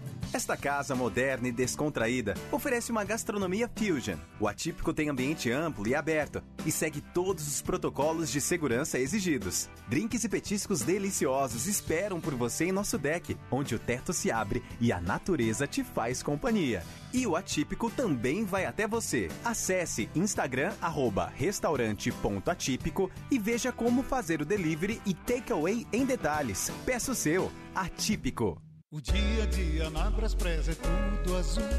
Com segurança, rapidez e qualidade. No Brasil, de leste a oeste, norte a sul. Tem sempre um caminhão azul Braspress na sua cidade. Tarifas na medida e pronto atendimento. Informações em real time com precisão. E pela Aeropress, sua encomenda vai de avião. Ligue 011 2188 ou pelo site braspress.com.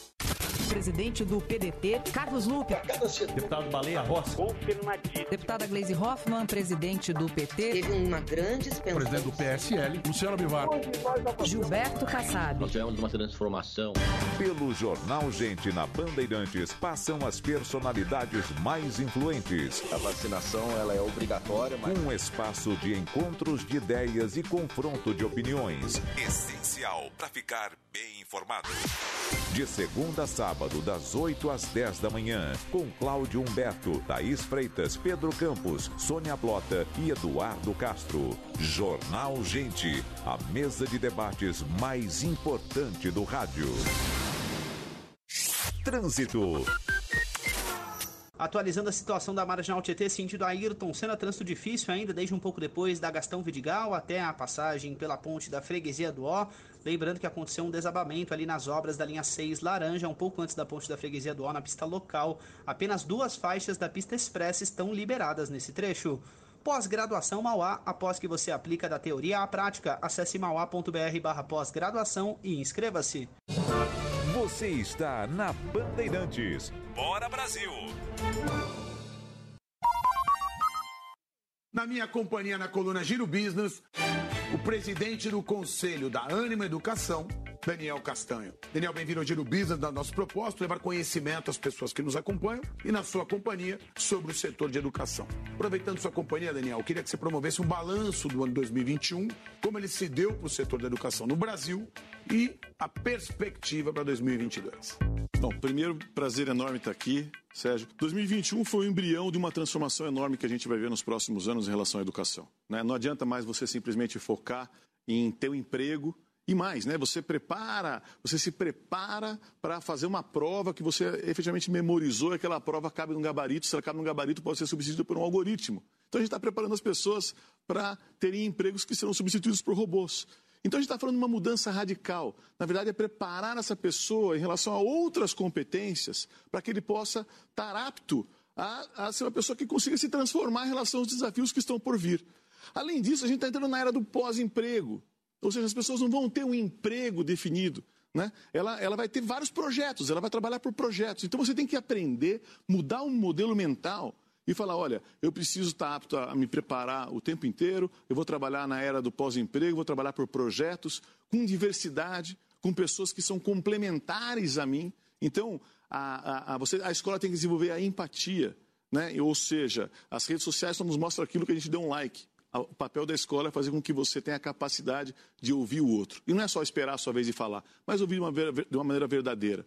E aí sim, conflitar as suas ideias e conseguir trabalhar em equipe. Então a gente está falando de uma transformação enorme e 2021 foi o embrião dessa transformação que a gente vai ver nos próximos anos.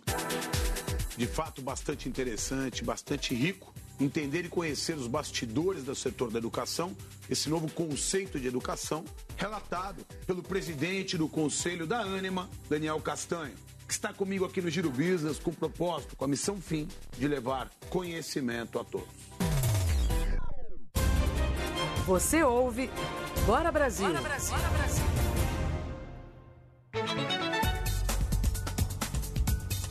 Duas e quatro, já voltando com o Bora Brasil aqui na Rádio Bandeirantes, seguindo, é claro, e priorizando esse problema grande que estamos enfrentando aqui em São Paulo. Afinal de contas, uma cratera se abriu simplesmente na via mais importante aqui da nossa cidade, que é a maior cidade do país, a maior cidade da América Latina. E é claro que o efeito cascata é inevitável, né, Ana Paula Rodrigues? Exatamente. A gente tem agora uma liberação total da pista expressa, mas a gente tem ainda mais da metade da marginal interditada, né? A pista central e a pista lateral, onde houve o desabamento perto ali da freguesia do Ó, seguem interditadas na direção da rodovia Ayrton Senna. E a Bruna Barbosa, que segue por lá, nesse canteiro de obras aí da linha 6, laranja do metrô de São Paulo, tá com a gente novamente para trazer mais informações, né, Bruna? Diga aí.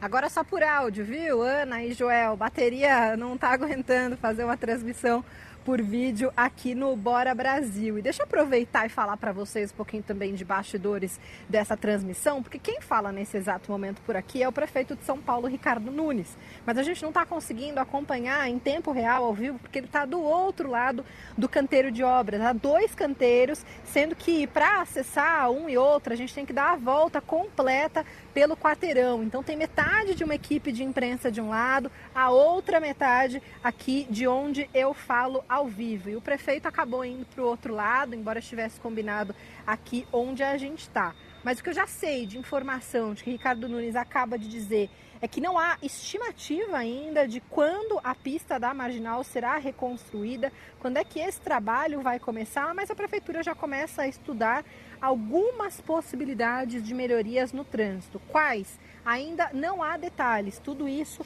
será definido nos próximos dias. Ainda hoje, a Prefeitura de São Paulo deve divulgar mais uma nota, mas não tem ainda estimativa para quando essa pista será reconstruída. Além disso, o prefeito de São Paulo disse que a Congás fechou também toda a rede de gás aqui por segurança da região e que às 4 horas da tarde a prefeitura vai bater o martelo sobre uma reabertura ou não da pista central da marginal do Rio Tietê. Agora bastante sol por aqui, então expectativa também é de que o solo fique um pouco menos encharcado e aí a prefeitura vai conseguir depois dar um pouco mais de detalhes sobre o que está acontecendo por aqui. A gente tem também aqui no Bora Brasil a palavra do André de Ângelo, que é o presidente da Acciona, concessionária responsável aqui pelas obras da linha 6 do metrô. Segundo ele, a chuva pode estar na origem da causa do acidente. Vamos ouvir. Fez um mapeamento dessas redes subterrâneas? Sim, tudo era mapeado. É por isso que a gente está buscando agora identificar a causa disso, certo? Foi o tatuzão que perfurou essa rede? Não, não, não, foi, não houve nenhum choque entre o tatuzão, a, a tuneladora, com as redes, com as coletoras ou adutoras. Não houve nenhum choque. E como é que ela foi perfurada? Como é que ela foi perfurada? Isso, é isso que nós estamos buscando a causa agora, né? Provavelmente tem a ver com, com a chuva, com erosões, porque a, a tuneladora estava a 3 metros dessa coletora. Isso aí, Bruna, vai muito de encontro com o que a gente estava conversando um pouquinho antes de você entrar no ar com o um especialista em gerenciamento de risco, o Gerardo Portela, falando que a chuva pode ter tido um impacto muito grande aí nessa obra porque deixa o solo instável, né?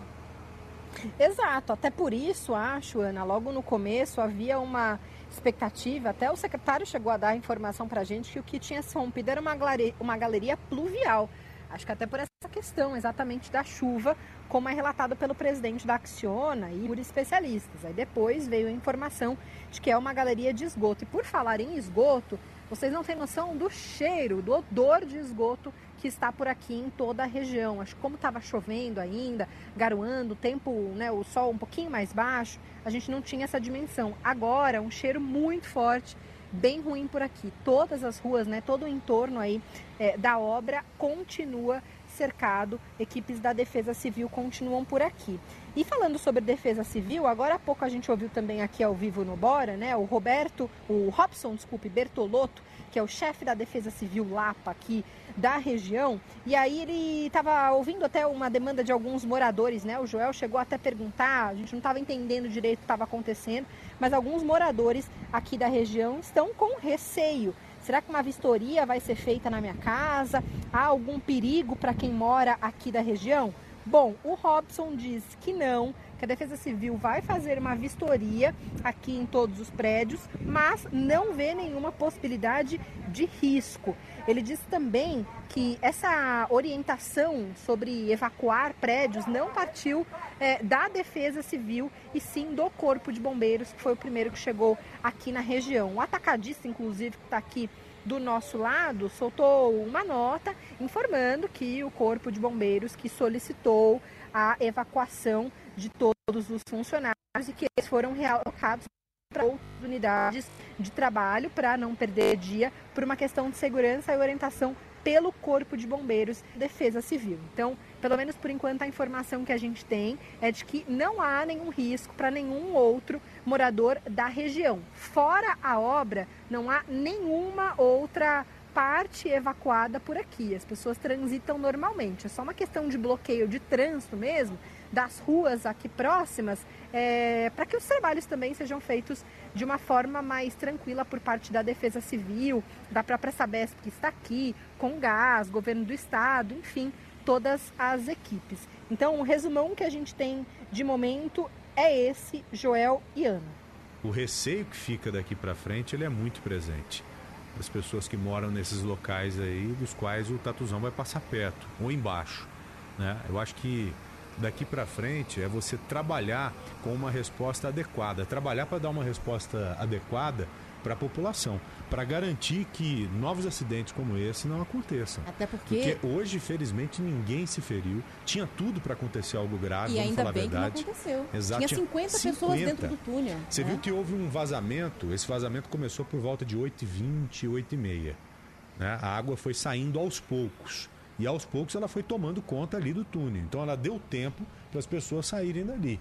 Agora, isso não pode acontecer de novo. Nós precisamos saber qual garantia que será dada pelos responsáveis pela obra de que isso não vai se repetir. Exatamente, até porque aí a gente está falando do tatuzão, fazendo a, a, escavação numa área em que tem uma, uma, marginal que atrapalha o trânsito ficar fechada, mas não tem tantos prédios e tudo mais. Agora, essa escavação vai seguir na direção do centro, passando embaixo de uma série de prédios na região da Pompeia. Da sua casa, inclusive para ser mais precisa, no meu quarteirão, inclusive, até chegar ali na estação São Joaquim. Então a gente está falando de uma área que é bastante sensível. Aliás, só uma, uma, uma curiosidade, inclusive, por causa do solo é, e de outras linhas que tem naquela região, a estação da região ali da Paulista, Consolação, da linha 6 Laranja, vai ser uma das mais profundas, talvez até da América Latina. Porque ela vai ter que ir lá para baixo da linha amarela.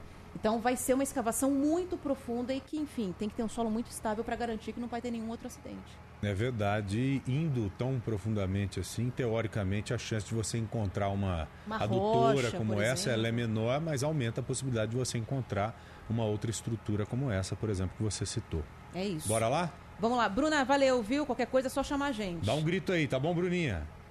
Valeu, gente, mas já vou aproveitar para me despedir de vocês, passar o bastão oficialmente para a Mayra de Jaimo, que está por aqui. Vai descansar então, a partir de já, agora, né? a Mayra entra com informações. E já? que isso? Não espera nem dar o horário, já joga o crachá assim. Eita, Bruninha. Pelo amor de Deus, desde as 6 horas da manhã, comecei meu dia lá na estação Cidade Jardim, Joel, falando com o governador sobre outras coisas. Aí o acidente foi acontecendo no meio do caminho, coisas do jornalismo fomos jogados para cá. Mas Só agora te a Maria uma coisa. entra com vocês. Você conseguiu hora de folga. E outra coisa, a dona Sônia tá muito feliz, tá orgulhosa, viu? Ah, ela já me mandou mensagem. Sabe, sabe bem, mãe, assim? Hum. Pelo amor de Deus, cuidado, mas é seguro ir pra ir. Eu cuidado falei, com o "Ô, tatuzão, mãe, minha calma." filha. Cuidado aí com o tatuzão. Fala pra ela, mãe, tem que tomar cuidado é com o tigrão, não com o tatuzão. Vamos pro intervalo. Tchau, Bruninha. Vamos pro intervalo. Vamos. 2 e 13 esse é o Bora Brasil e você tá aqui com a gente na Rádio Bandeirantes. Bandeirantes.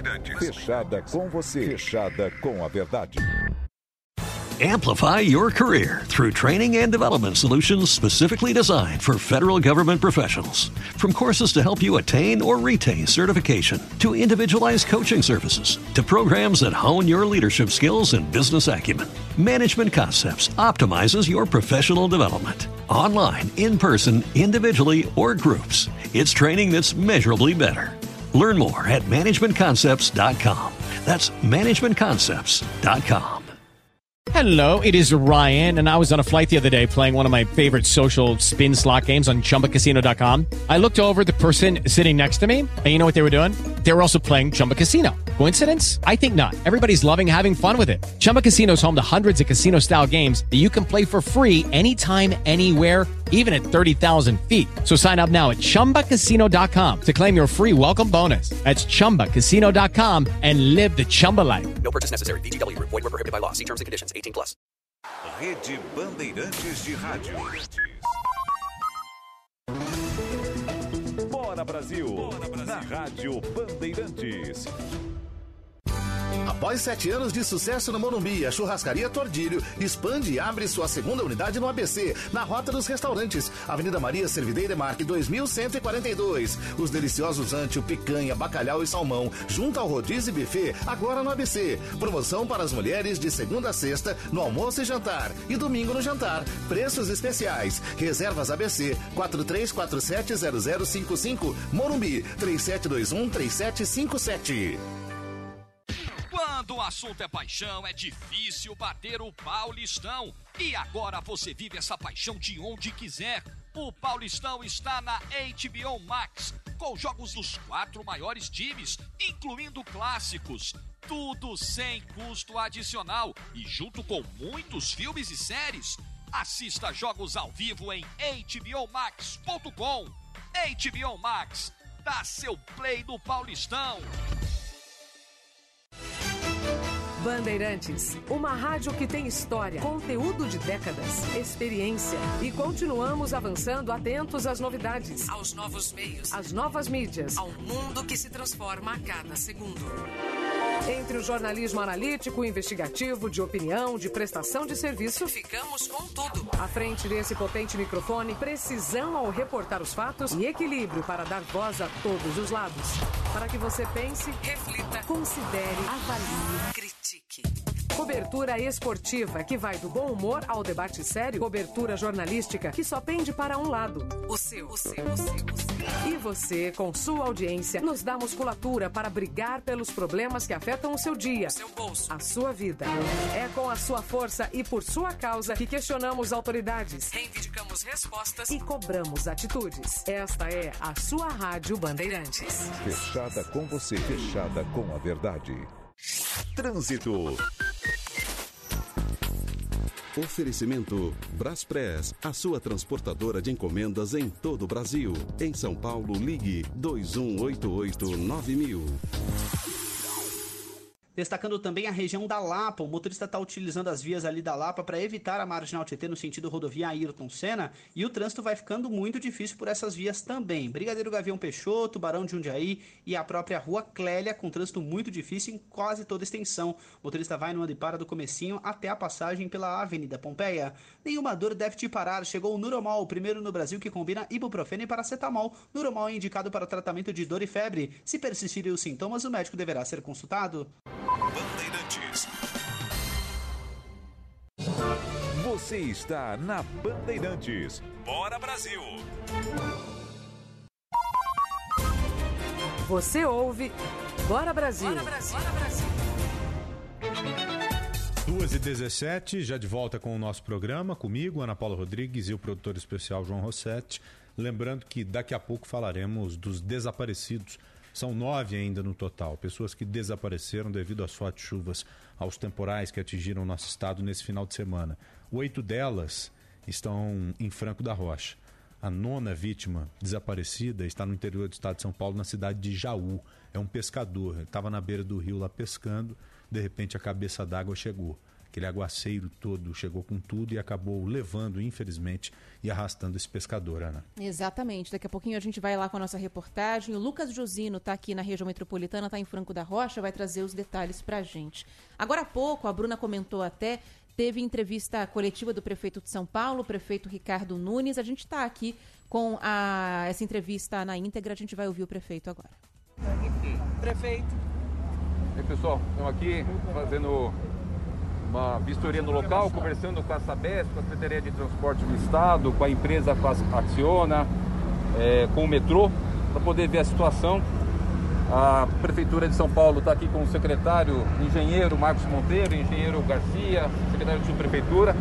Foi constituído um grupo de trabalho participando o Sabesp, Acciona, Metrô e também a Prefeitura de São Paulo, junto com o Ricardo, que é o secretário de Transportes. É, acabamos de ter informação que a pista central, lembrando que aqui nós temos três vias, a local que é onde nós estamos, a central e a expressa.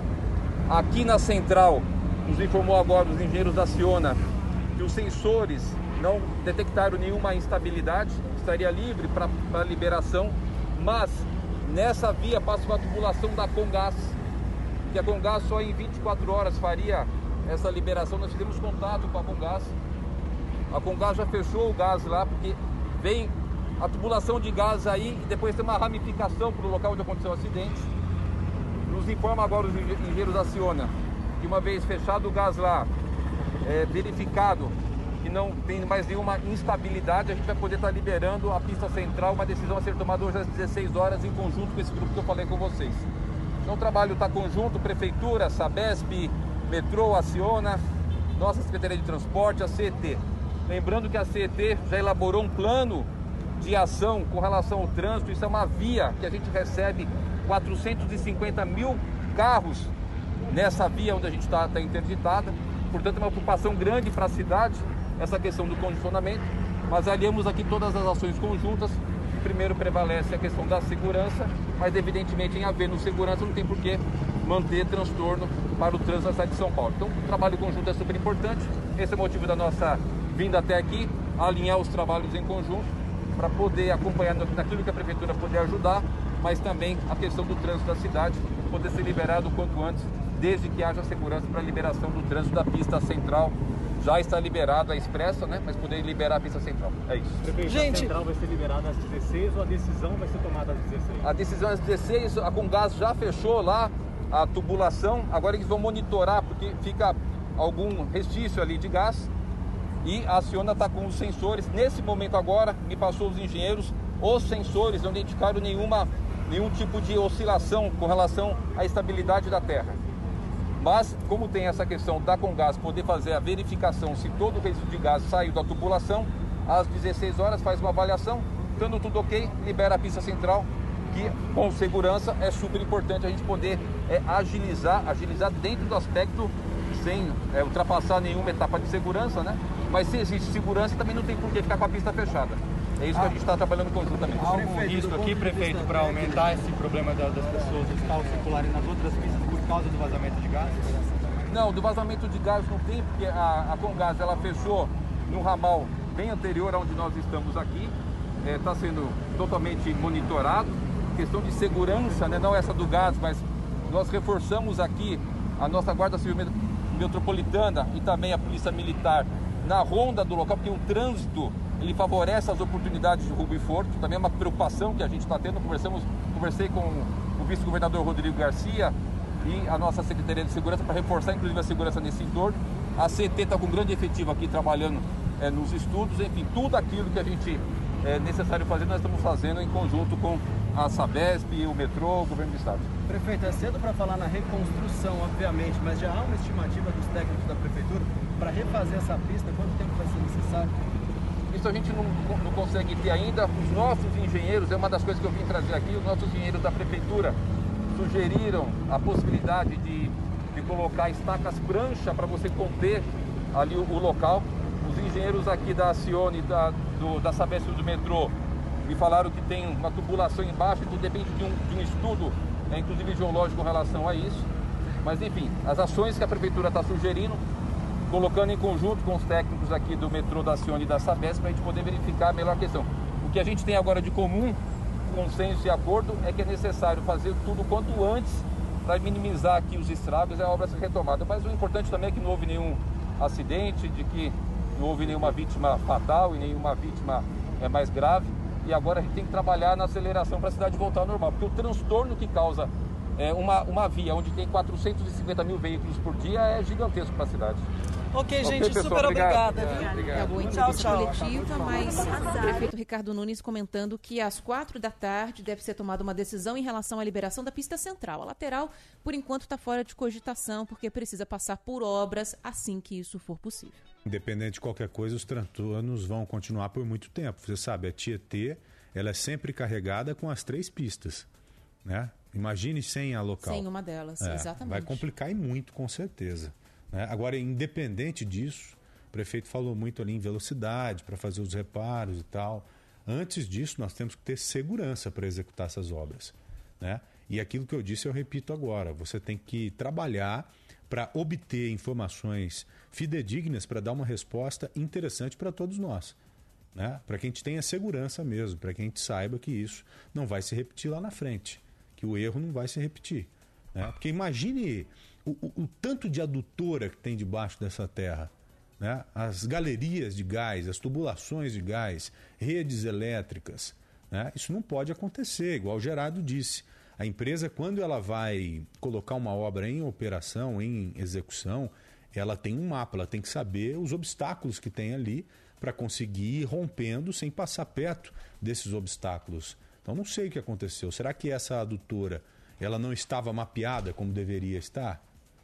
Ou Então- se eles passaram a 3 metros de distância dela, sabendo que iria passar a 3 metros e não consideraram que poderia provocar um estrago desse. Então, segundo o secretário de Transportes Metropolitanos, o Paulo Galli, sim, estava mapeada, eles sabiam da existência. Agora, o que tem que ser verificado é se ignoraram o fato de que a Terra poderia estar com uma característica diferente, de que essa perfuração seria mais arriscada por causa da chuva, por exemplo, né? Então, isso daí que vai ser investigado agora. E tudo isso tem que ser levado em consideração daqui para frente. Exatamente. Talvez um novo fator a ser considerado daqui para frente, não é? Bom, é, vamos falar de coisa boa. Né? Nós sabemos que, infelizmente, muitos jovens acabam se perdendo no meio do caminho, principalmente para criminalidade e para droga. Essa é uma realidade. E quanto mais você puder oferecer para o jovem, melhor. Principalmente preparando esse menino, essa menina, para o mercado de trabalho lá na frente. Porque hoje você já viu, o jovem se forma cru pra caramba. Quando entra no mercado de trabalho, fica meio perdido, igual aqueles ursos de desenho, sabe? Não sabe se vai para um lado ou se vai para o outro. A Enjoy é a maior rede de inglês profissionalizante do mundo e tem um programa comportamental bilíngue, onde jovens de 11 a 18 anos aprendem inglês com jogos, música, teatro, se especializam em tecnologia e escolhem uma profissão. A Enjoy é uma escola só para jovens e que fala a sua língua, viu? E ainda, prepara e encaminha os seus alunos que têm idade para trabalhar diretamente para o mercado de trabalho ou, quem sabe, para ter o seu próprio negócio. Essa é uma realidade também. Na Enjoy, os pais ou responsáveis podem fazer os cursos de graça, online ou presencial. E você sabia, olha só, eu fui conhecer de perto, que a Enjoy possui um instituto em Carapicuíba que cuida de mais de 450 crianças e adolescentes em tempo integral, tudo de graça, para a comunidade toda ali da região. E que são os alunos e franqueados que mantêm esse programa social. Se não sabia, já está sabendo. A Enjoy está dando para os 100 primeiros que acessarem o site e preencherem o cadastro o curso gratuito de empreendedorismo digital e mídias sociais, com certificado e tudo no final do curso. Então acesse cursoenjoy.com.br, chame pelo WhatsApp no 11 9 7956 8834 ou aponte a câmera do seu celular para esse QR Code, esse que está aparecendo aí na nossa tela. Venha transformar vidas conosco, inclusive a sua. Ó, e uma coisa, o curso é barato, viu? Tem pai que deixa o aluno no colégio estadual porque não tem condição de pagar o colégio particular e paga o curso da Enjoy. Fica próximo aí de 300 reais, ou seja, você ajuda a preparar o seu filho mesmo para o futuro. Vamos pro intervalo, Aninha? Bora! 2h27, esse é o Bora Brasil e você está aqui na Rádio Bandeirantes. Rede Bandeirantes de Rádio. Brasil, na Rádio Bandeirantes. No Tenda Atacado tem tudo o que você procura para abastecer a sua casa ou comércio com economia e variedade. Ofertas desta terça: alho a granel 13,90 o quilo. Bacon e manta sadia peça 19,90 o quilo. Cerveja Pilsen Itaipava lata 269 ml 1,89. Tenda Atacado, bom negócio é aqui. Consulte folheto na loja com ofertas válidas para a sua região. Beba com moderação. Rádio Bandeirantes. Porque sempre tivemos os microfones abertos para o debate, abertos para a opinião plural, abertos para a sua participação, é que podemos dizer que estamos fechados com você e com a verdade. É mais do que um compromisso. Porque sobre os fatos pode-se interpretar, fazer conjecturas das motivações, pode-se elaborar, projetar suas consequências. Mas os fatos são os fatos. E é aí que você vai nos encontrar sempre firmes. Não abrimos mão da verdade dos fatos. E sempre com foco em você, na defesa dos seus direitos. Mais do que nunca, Rádio Bandeirantes. Fechada com você, fechada com a verdade. Trânsito. Falando de rodovias agora, em Anguera, sentido Campinas, tem trânsito lento para o motorista do quilômetro 33 até o 36, depois as condições melhoram. No sentido São Paulo, a Anguera vai funcionando bem nesse momento até o acesso à marginal Tietê. Quem utiliza a Bandeirantes não enfrenta problemas também agora no acesso a Tietê, principalmente no acesso a Tietê sentido Cebolão, sentido Campinas, caminho tranquilo. Garanta a segurança do seu carro sem burocracia e resolvendo tudo no digital. Conheça a Pier Seguradora e proteja seu veículo contra furtos, roubos e batidas. Tá com Pier, tá seguro. Você está na Bandeirantes. Bora Brasil! Agora são 2h29. Para quem pretende utilizar o Rodoanel como alternativa às marginais, o trajeto está bastante complicado agora na direção da Dutra, direção da rodovia Ayrton Senna, logo depois da passagem pela rodovia Regis Bittencourt. Tem uma ocorrência na Regis e isso complica o Rodoanel dos dois lados, ali na altura do quilômetro 30. E a Regis, no sentido de Curitiba, também tem um trecho de lentidão na altura do 279. Smart Cities, tecnologia em defesa da vida, com Sérgio Aveleda. A Veleda já tem aplicativo para ajudar no desperdício de alimentos? Como é que funciona? Tem sim, Bruna. Já tem a tecnologia nos ajudando a reduzir o desperdício de comida, que é um problema gravíssimo, né? Nós desperdiçamos um terço dos alimentos produzidos, enquanto a gente tem milhões de pessoas no mundo passando fome e milhares de pessoas aqui do nosso lado, nas nossas cidades brasileiras, passando fome. É um aplicativo que ajuda as pessoas a diminuírem esse desperdício, já que você pode ter uma visão completa do estoque de comidas da sua casa e a data de validade. E ele vai te avisando quando vai chegando perto de expirar a validade dos alimentos que tem na sua cozinha. E ele vai já facilitando a elaboração de uma lista de compras. Com isso, você pode aproveitar melhor o que você tem, reduzir as suas compras, diminuindo muito o desperdício de alimentos. Tecnologia a serviço da sustentabilidade e da qualidade de vida. Smart Cities. Smart Cities. Você ouve Bora Brasil. Bora Brasil. 2h31, já voltando com o Bora Brasil aqui na Rádio Bandeirantes, é claro, falando muito desse problemaço que estamos enfrentando aqui na nossa cidade. Marginal do Rio Tietê com o trânsito prejudicado devido a impedimento mesmo ali na pista local, na altura da Ponte do Piqueri, devido a essa cratera que se abriu com o provável estrago provocado pelo tatuzão.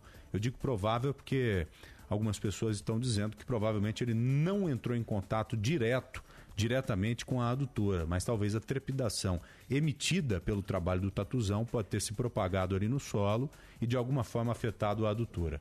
É a adutora de esgoto. Vocês ouviram a Bruna Barbosa dizer para a gente agora há pouco que o odor está muito ruim lá na região. Né? Um odor extremamente fétido que se espalhou por toda a região ali, principalmente agora com a abertura do sol, né? com a abertura do céu o sol chegou e é claro que o odor acaba se dissipando com uma facilidade maior em uma condição como essa. Continuaremos em contato direto com Defesa Civil, Prefeitura da cidade de São Paulo, Corpo de Bombeiros, para garantir que tudo ocorra da melhor forma possível e que principalmente você tenha a informação correta o quanto antes. Tenho certeza que você está com um certo receio, você que mora nessas áreas, as quais serão ah, as quais o tatuzão deve passar nos próximos meses, nos próximos anos. Então você precisa de uma resposta sim. E o problema lá em Franco da Rocha é o mesmo problema em Francisco Morato, em algumas outras cidades do interior aqui do estado de São Paulo. As fortes chuvas que atingiram esses municípios, infelizmente, deixaram um rastro de destruição e deixaram pessoas mortas. 24 mortos até agora e aproximadamente oito desaparecidos. Vocês viram, né, Ana Paula Rodrigues, que o governador do estado de São Paulo, o quanto antes, pegou uma aeronave e sobrevoou toda a região para entender o tamanho do estrago. Exatamente. E quem fez isso hoje foi o presidente Jair Bolsonaro. Quem acompanhou a agenda dele foi o repórter Felipe Peixoto, que está aqui com a gente, né, Felipe? Boa tarde para você. Fala, Peixoto, boa tarde. Boa tarde, Joel e Ana. É, pois é, acompanhei uma parte dessa visita de Jair Bolsonaro, foi, foi, no final da manhã, onde ele fez um sobrevoo pelas áreas mais afetadas, e logo depois ele fez uma reunião com seis prefeitos da região, justamente para poder ouvir as demandas, saber o que, que, eles estão precisando, e depois teve uma breve coletiva da imprensa, ele também estava acompanhado de vários ministros.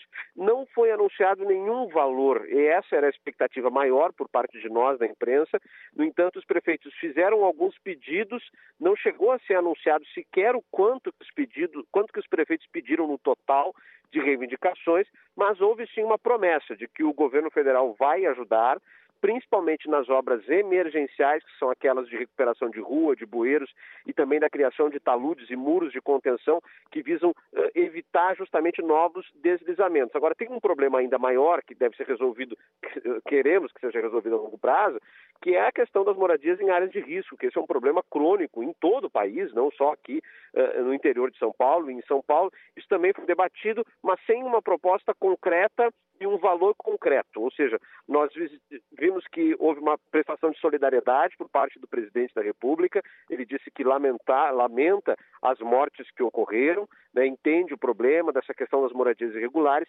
mas não chegou a ser anunciado um investimento. Foi dito apenas que, por medida provisória, o governo federal já havia destinado 1 milhão e 200 mil reais para cidades atingidas pelas chuvas, mas isso como um todo, ainda na época das chuvas que atingiram estados como Bahia e Minas Gerais, mas não houve um repasse específico para a, o estado de São Paulo. Né? E há também essa simbologia de um encontro direto com os prefeitos, sem a intermediação do governo do estado, do governador eh, João Dória, que chegou a fazer uma requisição de quase 500 milhões de reais por meio de ofício. Isso foi comentado na coletiva, de que esse não seria o modo de se pedir o valor, seria para o orçamento, teria que se negociar para o Congresso, ou seja, foi deixado um pouco de lado esse pedido, não foi dito vamos atender o pedido do governador. Porque o que o, o presidente disse é que vai atender os pedidos dos prefeitos. With lucky landslots, you can get lucky just about anywhere. Dearly beloved, we are gathered here today to. Has anyone seen the bride and groom? Sorry, sorry, we're here. We were getting lucky in the limo and we lost track of time. No, Lucky Land Casino, with cash prizes that add up quicker than a guest registry. In that case, I pronounce you lucky. Play for free at LuckyLandSlots.com. Daily bonuses are waiting. No purchase necessary. Void where prohibited by law. 18 plus. Terms and conditions apply. See website for details. With Lucky Land Slots, you can get lucky just about anywhere. This is your captain speaking. Uh, we've got clear runway and the weather's fine, but we're just going to circle up here a while and uh, get lucky. No, no, nothing like that. It's just these cash prizes add up quick. So I suggest you sit back, keep your tray table upright, and start getting lucky. Play for free at LuckyLandSlots.com. Are you feeling lucky? No purchase necessary. Void where prohibited by law. 18 plus terms and conditions apply. See website for details. É isso que não pode acontecer é o povo ficar prejudicado por conta desses problemas políticos. Exatamente. Né? Nós sabemos que há uma desavença grande entre o presidente da República e o governador do estado de São Paulo. E o povo não pode sofrer com essa desavença de jeito nenhum. Mesmo porque o presidente ele é presidente do país inteiro. Né? E se tiver que mandar verba para cá para socorrer essas pessoas, tem que mandar de um jeito ou de outro. Mas infelizmente nós sabemos que a política ela acaba se superando e ficando além dos limites que deveria ficar. Infelizmente, você sabe muito bem que essa é uma realidade, vocês já devem ter tido provas disso. Peixoto, muito obrigado, tá? Um grande abraço a você. Valeu. Um abraço para vocês, bom programa. Obrigada. Vamos para mais um intervalo? Vamos sim, Ana. 2h36, esse é o Bora Brasil. Você está aqui na Rádio Bandeirantes e ali no poço de ventilação eu vejo que há menos água do que tinha há algumas horas, né, Ana? Tinha, porque a Sabesp fechou ali a tubulação que levava o esgoto, né, que passou por ali, que acabou vazando, então aquela enxurrada não existe mais. Parecia um rio dentro da obra, né? A imagem de mais cedo era bastante impressionante. Então ainda tem algum volume de água caindo ali, mas é bem pouquinho, muito diferente do que a gente viu logo pela manhã quando aconteceu tudo isso. Talvez algumas bombas para drenagem estejam em ação nesse momento para tirar a água ali da terra, para permitir que a terra vá secando aos poucos para que as escoras sejam colocadas. Você ouviu o prefeito dizer que os engenheiros já estão trabalhando com a possibilidade de colocar algumas em escoras ali, não me lembro o nome, o termo técnico, mas são escoras para impedir que o solo continue se desfazendo, né? Vamos para o intervalo? Vamos. A gente já volta. Rede Bandeirantes de Rádio. Brasil, na Rádio Bandeirantes. Trânsito. A rodovia Castelo Branco também vai funcionando bem nesse momento para o motorista que chega à capital de São Paulo. No acesso ao Cebolão, trânsito mais carregado para quem vai acessar a Marginal Pinheiros, pois o trânsito segue intenso pela Pinheiros no trecho inicial, do Cebolão até a ponte do Jaguaré. No sentido interior de São Paulo, Castelo sem problemas ainda em todo o caminho.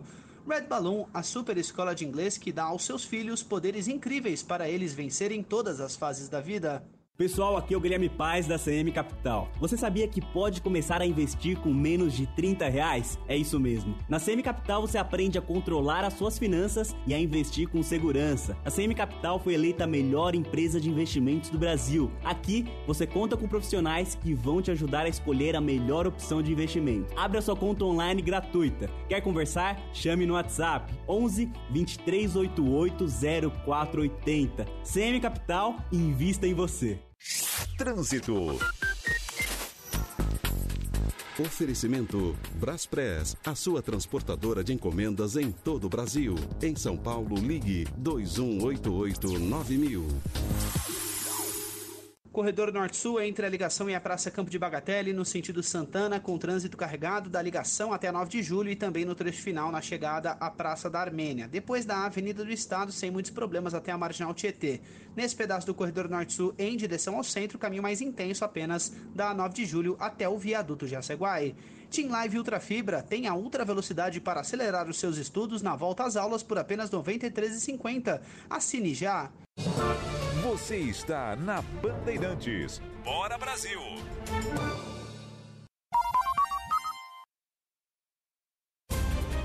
Você ouve Bora Brasil. Bora Brasil. Bora Brasil.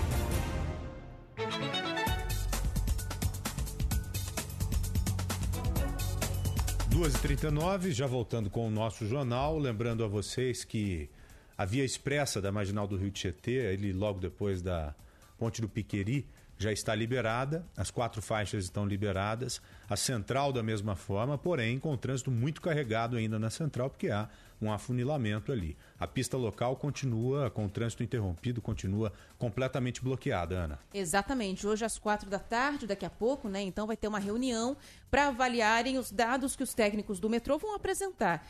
Porque já há ali informações de que não há trepidação na pista central, por exemplo, que poderia levar à liberação desse trecho, mas vai depender da avaliação que a Congás vai fazer, porque passa uma galeria também de gás ali pela região. Por isso, a gente tem ainda que aguardar essa avaliação para ver se vai ser possível, de fato, fazer a liberação da pista central. A local não tem previsão. A local vai depender ainda de obras emergenciais que precisam ser feitas, pelo menos escora, né, que tem que ser colocada ali para evitar que mais trechos acabem cedendo. Por enquanto, não tem essa previsão. Hoje, o rodízio de placas está suspenso aqui em São Paulo. Vai voltar talvez amanhã. A gente está aguardando aqui um posicionamento da prefeitura se vai haver ou não a suspensão de novo do rodízio aqui em São Paulo. Agora a coisa deu uma bela aliviada, Joel, porque acho que muita gente se ligou no que está acontecendo, já adiou compromissos, começou a mudar de trajeto, porque a Tietê está bem, bem tranquila na direção da rodovia Ayrton Senna. O que tem de lentidão é só na chegada ali que mesmo bom. ao trecho do acidente, o que é muito bom. Só né? uma dúvida, você que está com o mapa aí, eu vi ali em uma imagem que a pista central ela está carregada de veículos, né? E esses veículos estão sendo destinados para a pista expressa. Exatamente. Né? Em qual altura? É um pouco antes ali da ponte do Piqueri? É um pouco depois da ponte do Piqueri, né? É, bem, na, é bem pertinho do Piqueri, na verdade. A pista central tem uma bifurcação e uma parte dela entra na expressa. Então tá todo mundo sendo desviado uhum. por ali. A local tá fechada um pouco antes. Ok. É isso. Bom, é, daqui a pouquinho a gente vai falar aqui da, da, das principais notícias. Daqui a pouquinho tem rede formada aqui no Repórter Bandeirantes. Só é, lembrando, Joel, que a gente tem previsão de chuva E agora há pouco um ouvinte mandou mensagem para cá falando que estava chovendo já na zona sul de São Paulo. Não tem, por enquanto, nenhum alerta, nenhuma informação aqui do CGE de que seja necessário evitar alguma região ou até que haja alagamentos. A temperatura caiu um pouquinho na zona sul. A gente, para ter ideia, no centro, na zona oeste, está com 27 e 28 graus. Na zona sul caiu para 22, porque onde vem a chuva dá uma refrescada. Aqui no Morumbi eu estou olhando por uma fresta da janela, o tempo deu uma fechadinha, mas não tem chuva ainda. Tem previsão, portanto, de pancadas agora durante a tarde depois a pancada o tempo muda, melhora, não fica aquela chuva fina, direto, como a gente viu acontecer nos últimos dias, não. No Grajão, o ouvinte mandou mensagem agora falando que está chovendo bastante também. Rio Grande da Serra também está chovendo agora. Mais um ouvinte mandou mensagem aqui pra gente. Obrigada aqui pela, pela participação também dos ouvintes. Mayra de Jaimon está conosco? A Mayra já já, ela tá fazendo, tava gravando agora há pouco uma entrevista, daqui a pouquinho ela vem aqui com a gente. Também ela tá lá nessa obra, nesse acidente que aconteceu na obra da linha 6 Laranja, Joel, acompanhando ali os trabalhos das equipes que devem vir mais tarde com a atualização das investigações até agora né? Porque a situação está sob controle, não houve a necessidade de fazer nenhuma interdição de imóveis ali na região, mas vamos ver até quando. Acho que tudo isso vai depender dessas análises que estão sendo feitas até agora, né? E lá em Franco da Rocha as buscas continuam, a fim de encontrar pelo menos oito pessoas. Eu digo pelo menos porque esse número pode crescer. Há um dado extraoficial ainda a ser confirmado, é claro, de que poderíamos trabalhar a partir de então com a possibilidade de 10 desaparecidos somente em Franco da Rocha. Espero que isso não se concretize, mas de todo modo, pelo menos oito pessoas estão soterradas por lá e devem ser encontradas o quanto antes, principalmente pelos militares do Corpo de Bombeiros, que agora fazem um trabalho mais técnico, mais detalhado.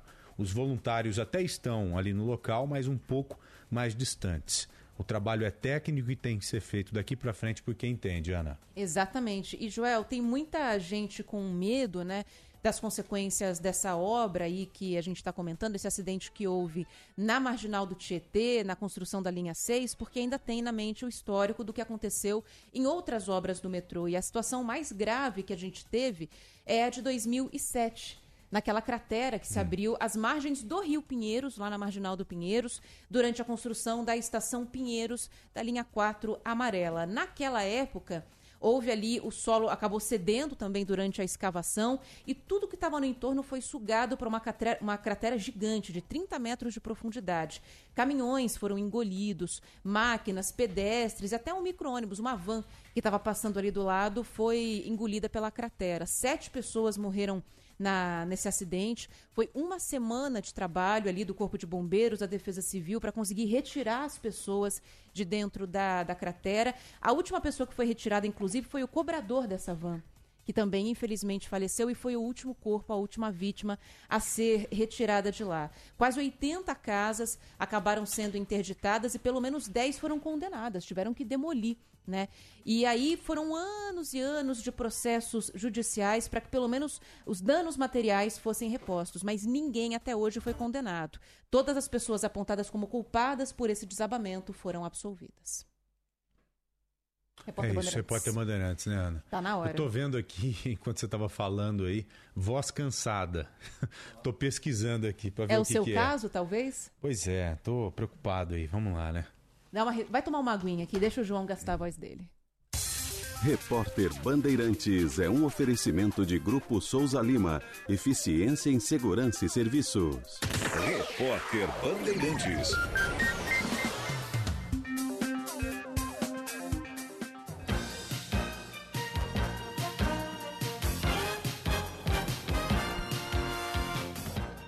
Agora, 14h45, o presidente do PSB diz que Geraldo Alckmin tem a expectativa de ser vice na chapa de Luiz Inácio Lula da Silva. O partido convidou o ex-governador de São Paulo a se filiar e, por enquanto, ainda não recebeu a resposta. Em entrevista à Rádio Bandeirantes, o presidente do PSB, Carlos Siqueira, afirmou que Alckmin está avaliando o cenário. Formalizamos o convite e ele ficou de refletir. Ele está dando um tempo, ele é um homem muito cauteloso que sempre toma as decisões na 25ª hora e nós estamos aguardando, nós estamos é, otimistas que ele possa vir para o PSB. E aí é para ser vice do Lula? A expectativa é essa. Obviamente que o vice do Lula será decidido por Lula e pelo partido dele, o Partido dos Trabalhadores. Mas ele, ele tem essa expectativa porque o próprio Lula acena já fez isso publicamente várias vezes com essa possibilidade. Uma das questões relacionadas à possível chapa envolve a formação de uma federação partidária juntando PT, PSB, PCdoB e PV. Segundo o presidente do PSB, as quatro legendas continuam conversando, mas sem maiores avanços. Um ponto de divergência é a disputa pelo governo de São Paulo, já que PT pretende lançar Fernando Haddad e o PSB tem Márcio França como pré-candidato. Agora, 14h47, este foi o repórter Bandeirantes. Sou experiente, mas também moderno. Sou inovação, ação. Sou nacional e sou fundamental. Sou forte. Sou diversos serviços e o melhor custo-benefício. Sou parceria e credibilidade. Sou a sua tranquilidade. Souza Lima. Uma empresa líder com diversos serviços para todas as empresas. Sou tudo o que o seu negócio precisa. Grupo Souza Lima. Gente cuidando de gente, sempre. Repórter Bandeirantes. Rede Bandeirantes de Rádio. Bora Brasil. Na Rádio Bandeirantes. Você ouve Rádio Bandeirantes. O dia a dia na Braspress é tudo azul. Com segurança, rapidez e qualidade. No Brasil, de leste a oeste, norte a sul. Tem sempre um caminhão azul Braspress na sua cidade. Tarifas na medida e pronto atendimento. Informações em real time, com precisão. E pela Aeropress, sua encomenda vai de avião. Ligue 011 2188 9000 ou pelo site braspress.com. Hoje, a bola rola por aqui. A partir das seis e meia da tarde, Palmeiras e Água Santa pelo Paulistão. Narração, Ulisses Costa. Levantamento na grande área, cruzamento do Scarpa, Luan pegou de sem pulo, golaço!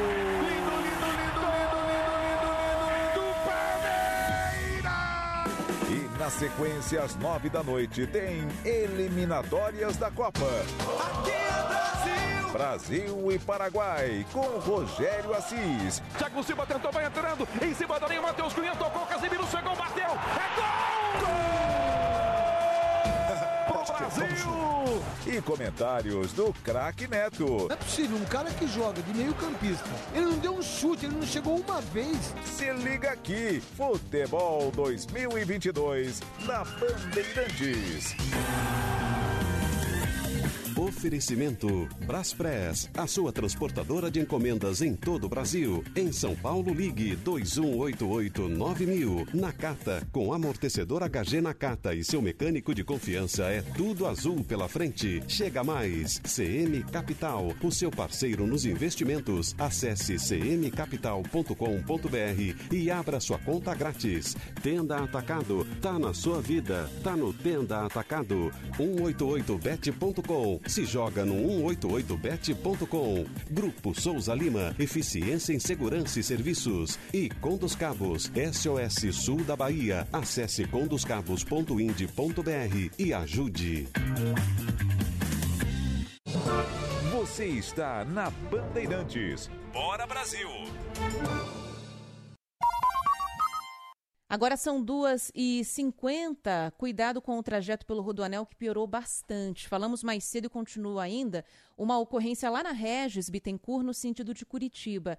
Tem uma ocorrência no quilômetro 279. E isso pega em cheio o acesso ali ao Rodoanel. Por isso que dos dois lados o Rodoanel está muito ruim. Na direção da Dutra, do 28 até o 30, onde está a passagem pela Regis, e na direção da Castelo Branco, da Anhanguera, também com bastante lentidão agora até a passagem pela Regis, só depois que alivia.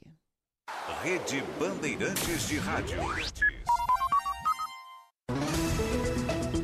Bora Brasil, na Rádio Bandeirantes. Nunca subestime o poder dela quando ela comanda da boleia. Mulher de garra e determinação, nenhum desafio é grande demais pra ela. A voz delas é força e superação, a voz delas é alma do caminhão. E o Brasil inteiro ouvindo a voz delas. Movimento A Voz Delas Mercedes-Benz. Por melhores condições para as guerreiras da estrada. Acesse avozdelas.com.br e acompanhe. Perceba o risco. Proteja a vida. Bandeirantes. Lá em casa tem sabor. Lá em casa tem Italac. Lá em casa tem amor. No Brasil inteiro tem Italac. Lá em casa tem sabor. Italac, a marca de lácteos mais comprada do Brasil. Lá em casa tem Italac. Vem por fora, Hamilton. Faz a ultrapassagem. Hamilton sensacional. A Fórmula 1 2021 foi demais. É o Brasil inteiro aqui na Band. E nossa dobradinha com a TV Band levou até você, pelo rádio, as corridas mais emocionantes do final da temporada. Última.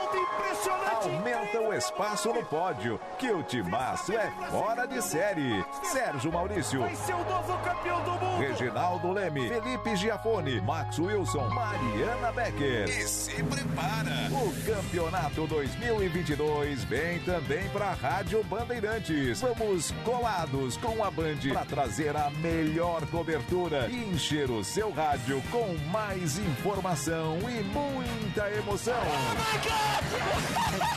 Fórmula 1 2022 na TV Band e na Rádio Bandeirantes. Você está na Bandeirantes. Bora Brasil! Você ouve Bora Brasil. Bora Brasil. Bora Brasil. 2h53, né? Já voltando aqui com o Bora Brasil. Sempre muito grato com a sua companhia, com a sua audiência e continuamos aí monitorando esse problemaço que São Paulo está enfrentando, a cratera que se abriu na ali na, na local, né, da rodovia, Da na local da marginal do Rio Tietê, logo depois da Ponte do Piquiri, entre a Ponte do Piquiri e Freguesia do Ó. É, vamos para onde agora, Aninha? O que que você tem aí? Sabe quem já passou por lá, Joel? Foi embora, conseguiu vencer a Tietê e tá a caminho agora dos Emirados Árabes? Puxa vida, o Bueno? É, Vinícius ele Bueno? mesmo, Vinícius Bueno. Não tem cratera que segure repórter que precisa chegar Ah. à pauta. E no caso do Vini, é a cobertura do Mundial, exclusiva aqui do Grupo Bandeirantes de Comunicação, a transmissão. Como é que tá a viagem, a programação por aí, hein, Vini? Boa tarde pra você. Que nível, hein, Vini? Que, vi, que nível, Vini? Que Boa nível? tarde.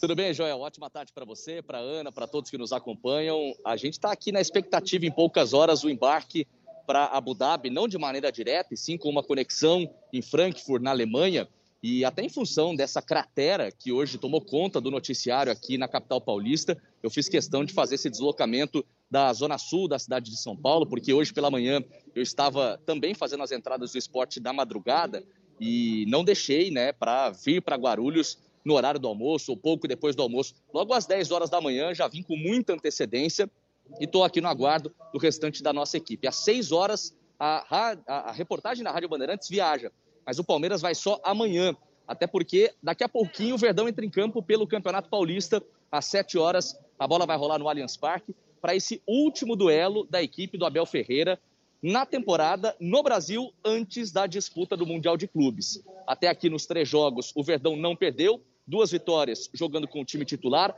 um empate com os reservas, um a um na última rodada contra o São Bernardo, e a expectativa é de que nesse duelo de logo mais na Arena do Verdão, todos os titulares estejam em campo, com exceção, claro, do Everton, que ainda está servindo a seleção brasileira de futebol. O Gustavo Gomes, paraguaio, capitão, já voltou à equipe depois de ter sido expulso na última rodada das eliminatórias. Uma provável escalação é de Marcelo Lomba no gol, os três zagueiros com Luan, Gustavo Gomes e Piquerez.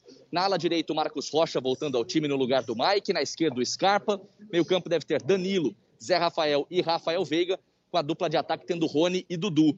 E aí o detalhe interessante, o Palmeiras joga hoje às 7 horas no Allianz Parque, amanhã pela manhã às 8 fará já o último treino na capital paulista, na academia de futebol, já que o embarque da delegação está marcado para uma hora da tarde. A expectativa nossa é de chegada às 10 horas da noite de amanhã em Abu Dhabi, Joel. Puxa vida, que legal, Vini. Uma boa viagem para você, vá com Deus aí. Tenho certeza que você fará um trabalho excepcional para a gente mais uma vez. Estou imaginando a sua expectativa, a expectativa de toda a nossa equipe, porque é uma transmissão muito aguardada, né? Uma transmissão que é desejada pelos profissionais mais empenhados no futebol, pelo futebol, pelo esporte, como o Vinícius Bueno. Então, é mais do que merecido isso. Parabéns, viu, Vini? Um abraço. Um abraço. Imagina a expectativa, viu, Vini? Aproveita bastante. Bom trabalho para você. Valeu, mais uma daquelas coberturas de muito fôlego, como foram as duas últimas da final da Libertadores, da própria Fórmula 1, e vai ser mais uma muito especial, com cobertura mais do que especial do Grupo Bandeirante de Comunicação. Até a próxima. Nossa, o padoqueiro, eterno padoqueiro. Verdade. O rei do paddock lá. Aliás, duas grandes coberturas com o Vini, hein? É. Fórmula 1, agora final do Mundial. Tá com tudo, hein, Vini? Terceira agora, né? Puxa vida, o do Uruguai lá, no final Ah, da do Uruguai, Libertadores. É, é, não me lembra disso. Deixa pra lá. Deixa pra lá. Tô aqui pra te lembrar. Ronald Jimenez também tá sempre pronto aqui pra te lembrar Mas vai falar dessa... só as três, viu? Tem três minutos momento. ainda, segura aí. Tchau, Vini. Boa viagem. Falou, Vini. Foi lá. Que legal. Aliás, pode vir já então, Ronald. Já senta aí, já tá quase na sua hora mesmo, já tá falando, né? E aí, Parmeirense, como é que você Desculpa, tá? gente, é que eu, às vezes eu me, me exalto. Não é normal de minha parte me exaltar com temas Não, ligados claro ao que não. futebol. E às vezes vem, é mais forte que eu. Principalmente quando o tema envolve o Palmeiras, né? É, é. Amanhã eu gostaria muito de estar lá para me despedir do elenco às 10, e- Olha às só. 10 horas. né? Aliás, Às ó. 10h40 é o horário da saída né, do CT. Sabe o que me mandaram aqui que já tá na mão que a gente pode usar, o Ronald? Segura o coração aí, ó. Bandeirantes no Mundial de Clubes da FIFA. Que legal. Ouviu essa vinheta, já sabe que é pra você também. Que né? legal, que legal. Vai ser demais, vai ser uma cobertura eh, histórica do Grupo Bandeirantes. E o Monte Rei, o, Ronald? Eu- nós ouvimos falar ontem que é um time bom pra caramba, né? Sim, E Já jogadores- começar jogando com um time bom, você já entra no ritmo, no pique. né? Ah, sem dúvida. Tem jogadores da seleção do México, tem um zagueiro que tem duas Copas, três Copas do Mundo, tem um técnico que tem duas Copas do Mundo, eh, dirigindo a seleção mexicana. eh, tem grana. No futebol mexicano não, não brinca em serviço, não. Até acho uma, uma, uma injustiça que os, os times mexicanos não disputem para valer a Libertadores da América. Seria legal que todos eles já disputaram, mas aí não valia para o Mundial, tinha essa história toda. Mas é, é, é o time dificílimo a ser batido que precisa ter muita atenção. O Palmeiras tá bem? Vem Eu bem? entendo que é o melhor momento, É. Joel. De verdade. É o melhor momento vivido para se encarar o Mundial. Lembrando que no ano passado, além daquela catarse que foi a vitória sobre o Santos e a conquista de, de uma Libertadores depois de tanto tempo, desde 99, o Palmeiras teve oito dias para se preparar entre a conquista do título, a viagem, a preparação e a estreia no, no Mundial. E, e não passou do Tigres do, do, do- do México. Então eu acho que essa preparação de 74 dias, com descanso, com férias, com início, com pré-temporada, eu acho que faz do Abel um estrategista necessário para encarar esses dois desafios. Que Legal, bom ouvir isso. Bom ouvir que o time tá bem, tá encaixado, vem num ritmo legal. É isso. Ele Ou encontrou seja, um jeito de fazer. Chega com chances reais mesmo de é. disputar o título de verdade. Eu acredito, acredito muito nisso. Que legal. Porque eu tenho essa percepção, mas como leigo, né? E é bom ouvir isso de quem entende. É, eu, se o, o, o Zaidan já tá por aí, Acho o Zaidan tá. é o especialista. Eu sou apenas um pequeno gafanhoto torcedor. Acho que já tá com a gente. Tudo bem, Zaidan? Oi, Zaidan, boa tarde. Boa tarde. Oi, Grande Manuel. Manuel, boa tarde. Oi, Joel, Ronald, Ana, boa tarde pra vocês. With Lucky Land slots, you can get lucky just about anywhere. Dearly beloved, we are gathered here today to. Has anyone seen the bride and groom? Sorry, sorry, we're here. We were getting lucky in the limo and we lost track of time. No, Lucky Land Casino, with cash prizes that add up quicker than a guest registry. In that case, I pronounce you lucky. Play for free at LuckyLandSlots.com. Daily bonuses are waiting. No purchase necessary. Void where prohibited by law. 18 plus. Terms and conditions apply. See website for details.